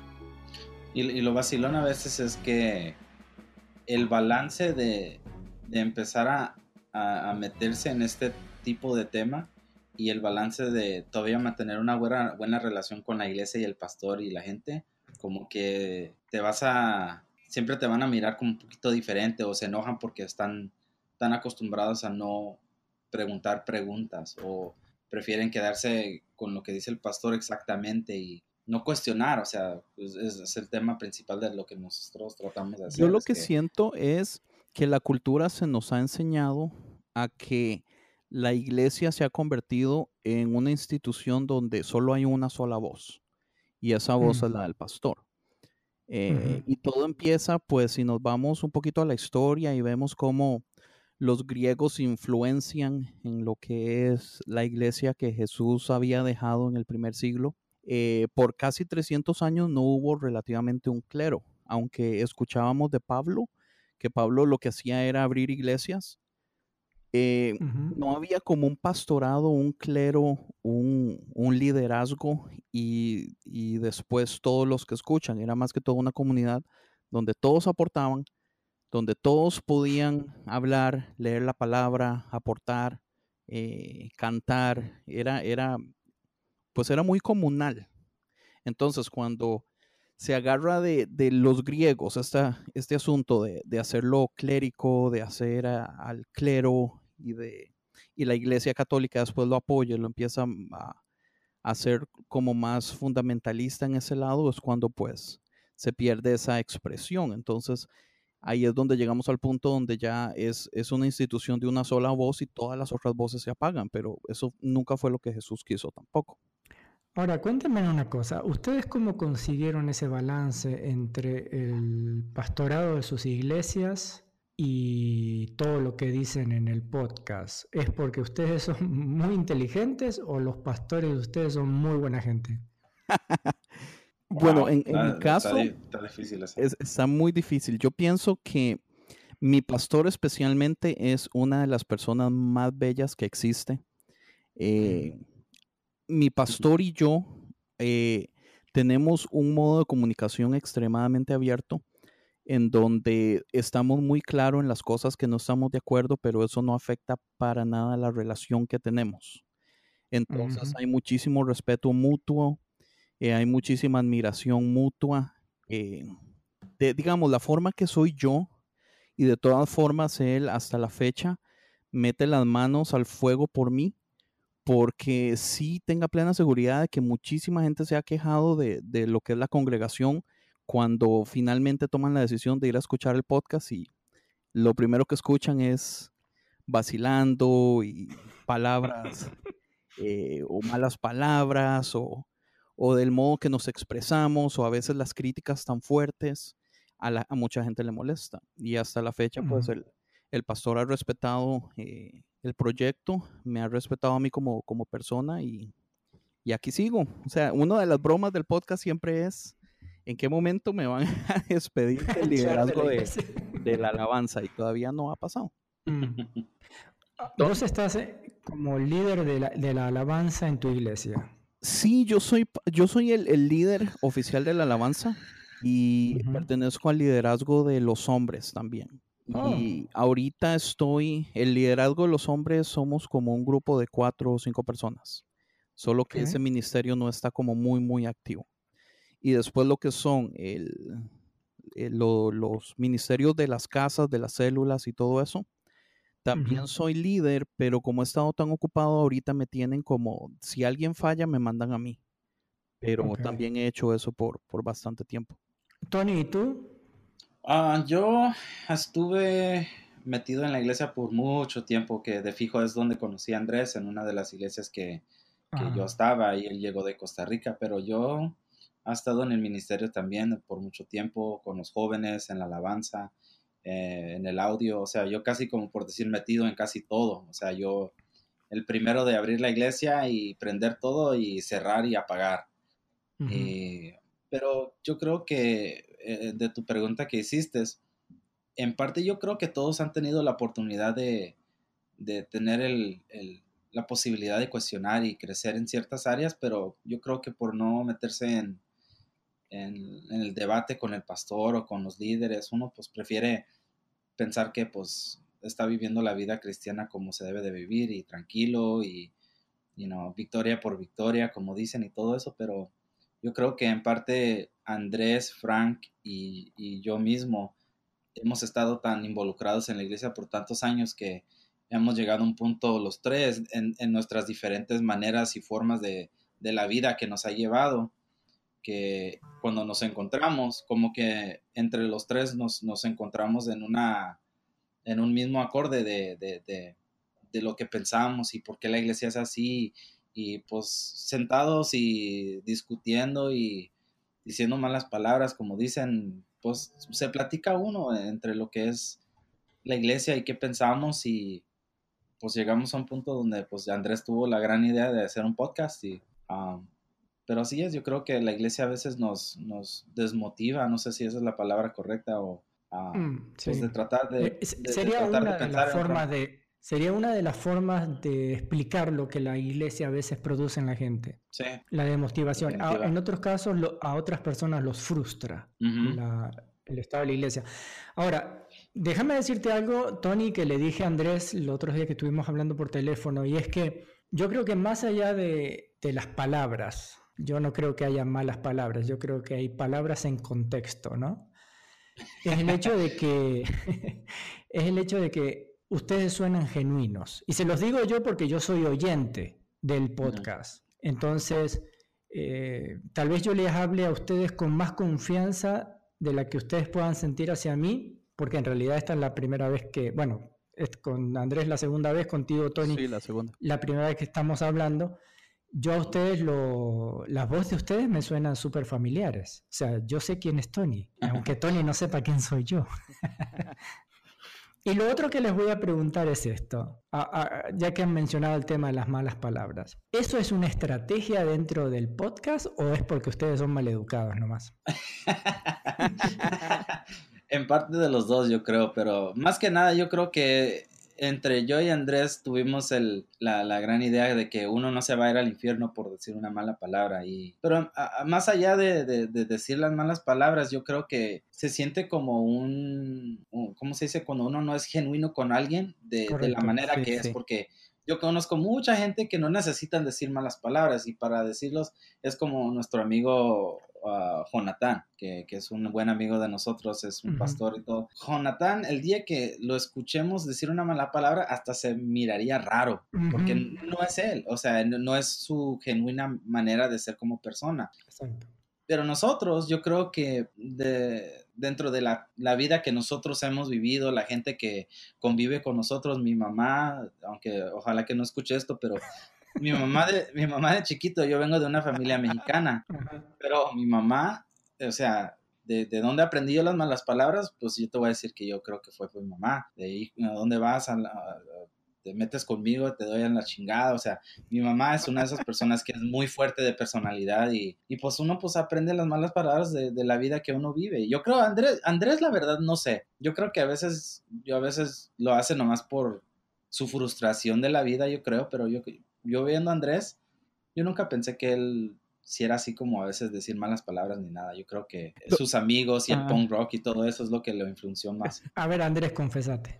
Ok, me voy a confesar. Yo siento que sí, Tony tiene razón en que el asunto sale por tratar de ser genuino. Eh, la mayoría de personas que yo conozco que son cristianos eh, dicen malas palabras en sus vidas, en sus casas, en, en- en su trabajo, especialmente Sí. en la calle cuando van manejando. Pero en el momento que llegamos a la iglesia, pues actuamos como que, como que nunca lo hemos hecho en la vida. Entonces, nosotros tratamos de ser genuino en ese lado. Digamos, yo sí luché por mucho tiempo en tratar de, dar estas dos caras donde en la casa soy una persona, con mi esposa hablo de cierto modo, eh, con la familia en general o los amigos extremadamente cercanos, pero en la iglesia pues ya soy otra persona. O cuando estamos hablando de temática de religión o cristianismo, entonces ya uno sí ya es como que se cambia de máscara y ya usted es una persona diferente. Entonces yo tengo una lucha desde hace tal vez unos tres o cuatro años donde yo quiero dejar esa hipocresía y ser genuino en donde sea. Entonces yo pienso que yo he, del modo que yo hablo en la casa y del modo, digamos, que nosotros en mi familia hablamos, eh, pues hablemoslo en todo lado. La broma siempre ha sido que Tony me dice, cuando usted está dirigiendo la alabanza, yo quiero escucharlo decir algo. No va a suceder nunca. Pero digamos, en el momento que me bajo de ahí, pues yo voy a hablar como yo soy, porque ¿qué gano con tratar de ser otra persona? Yo critico y culpo muchísimo a esta cultura del cristianismo de tener varias caras a la razón que la gente se está yendo de las iglesias. Las iglesias se están haciendo más pequeñas y estadísticamente eh, se cierran no sé cuántas por año y es una tristeza y mucho de esto es porque no somos genuinos. A ver, ¿será que la iglesia nos enseña a ser hipócritas? Yo creo que es la respuesta es mucho más compleja de decir que sí, pero yo creo personalmente que sí.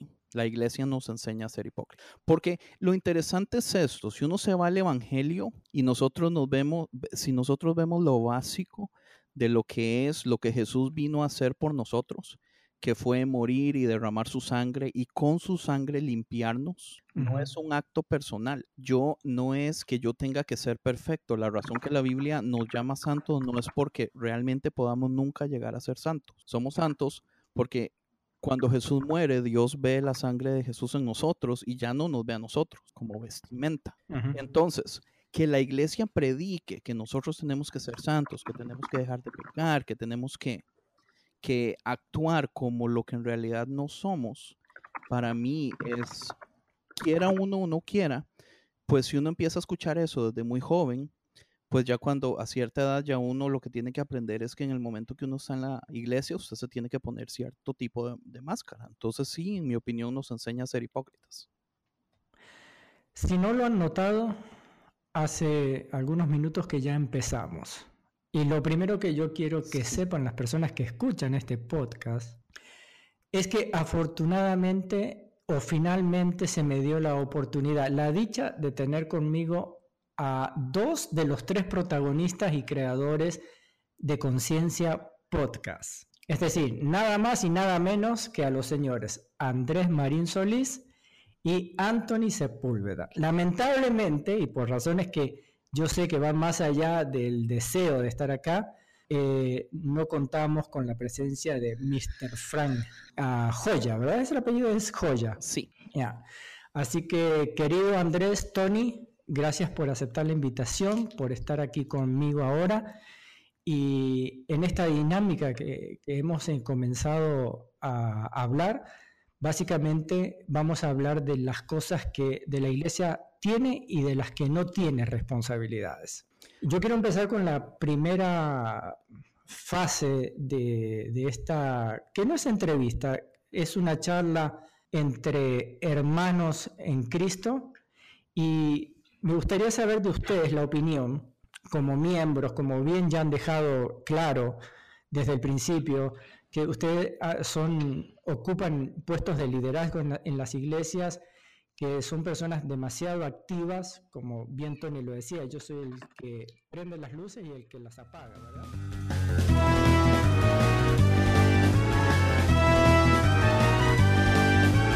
Visítanos a esta dirección www.concienciamedia.com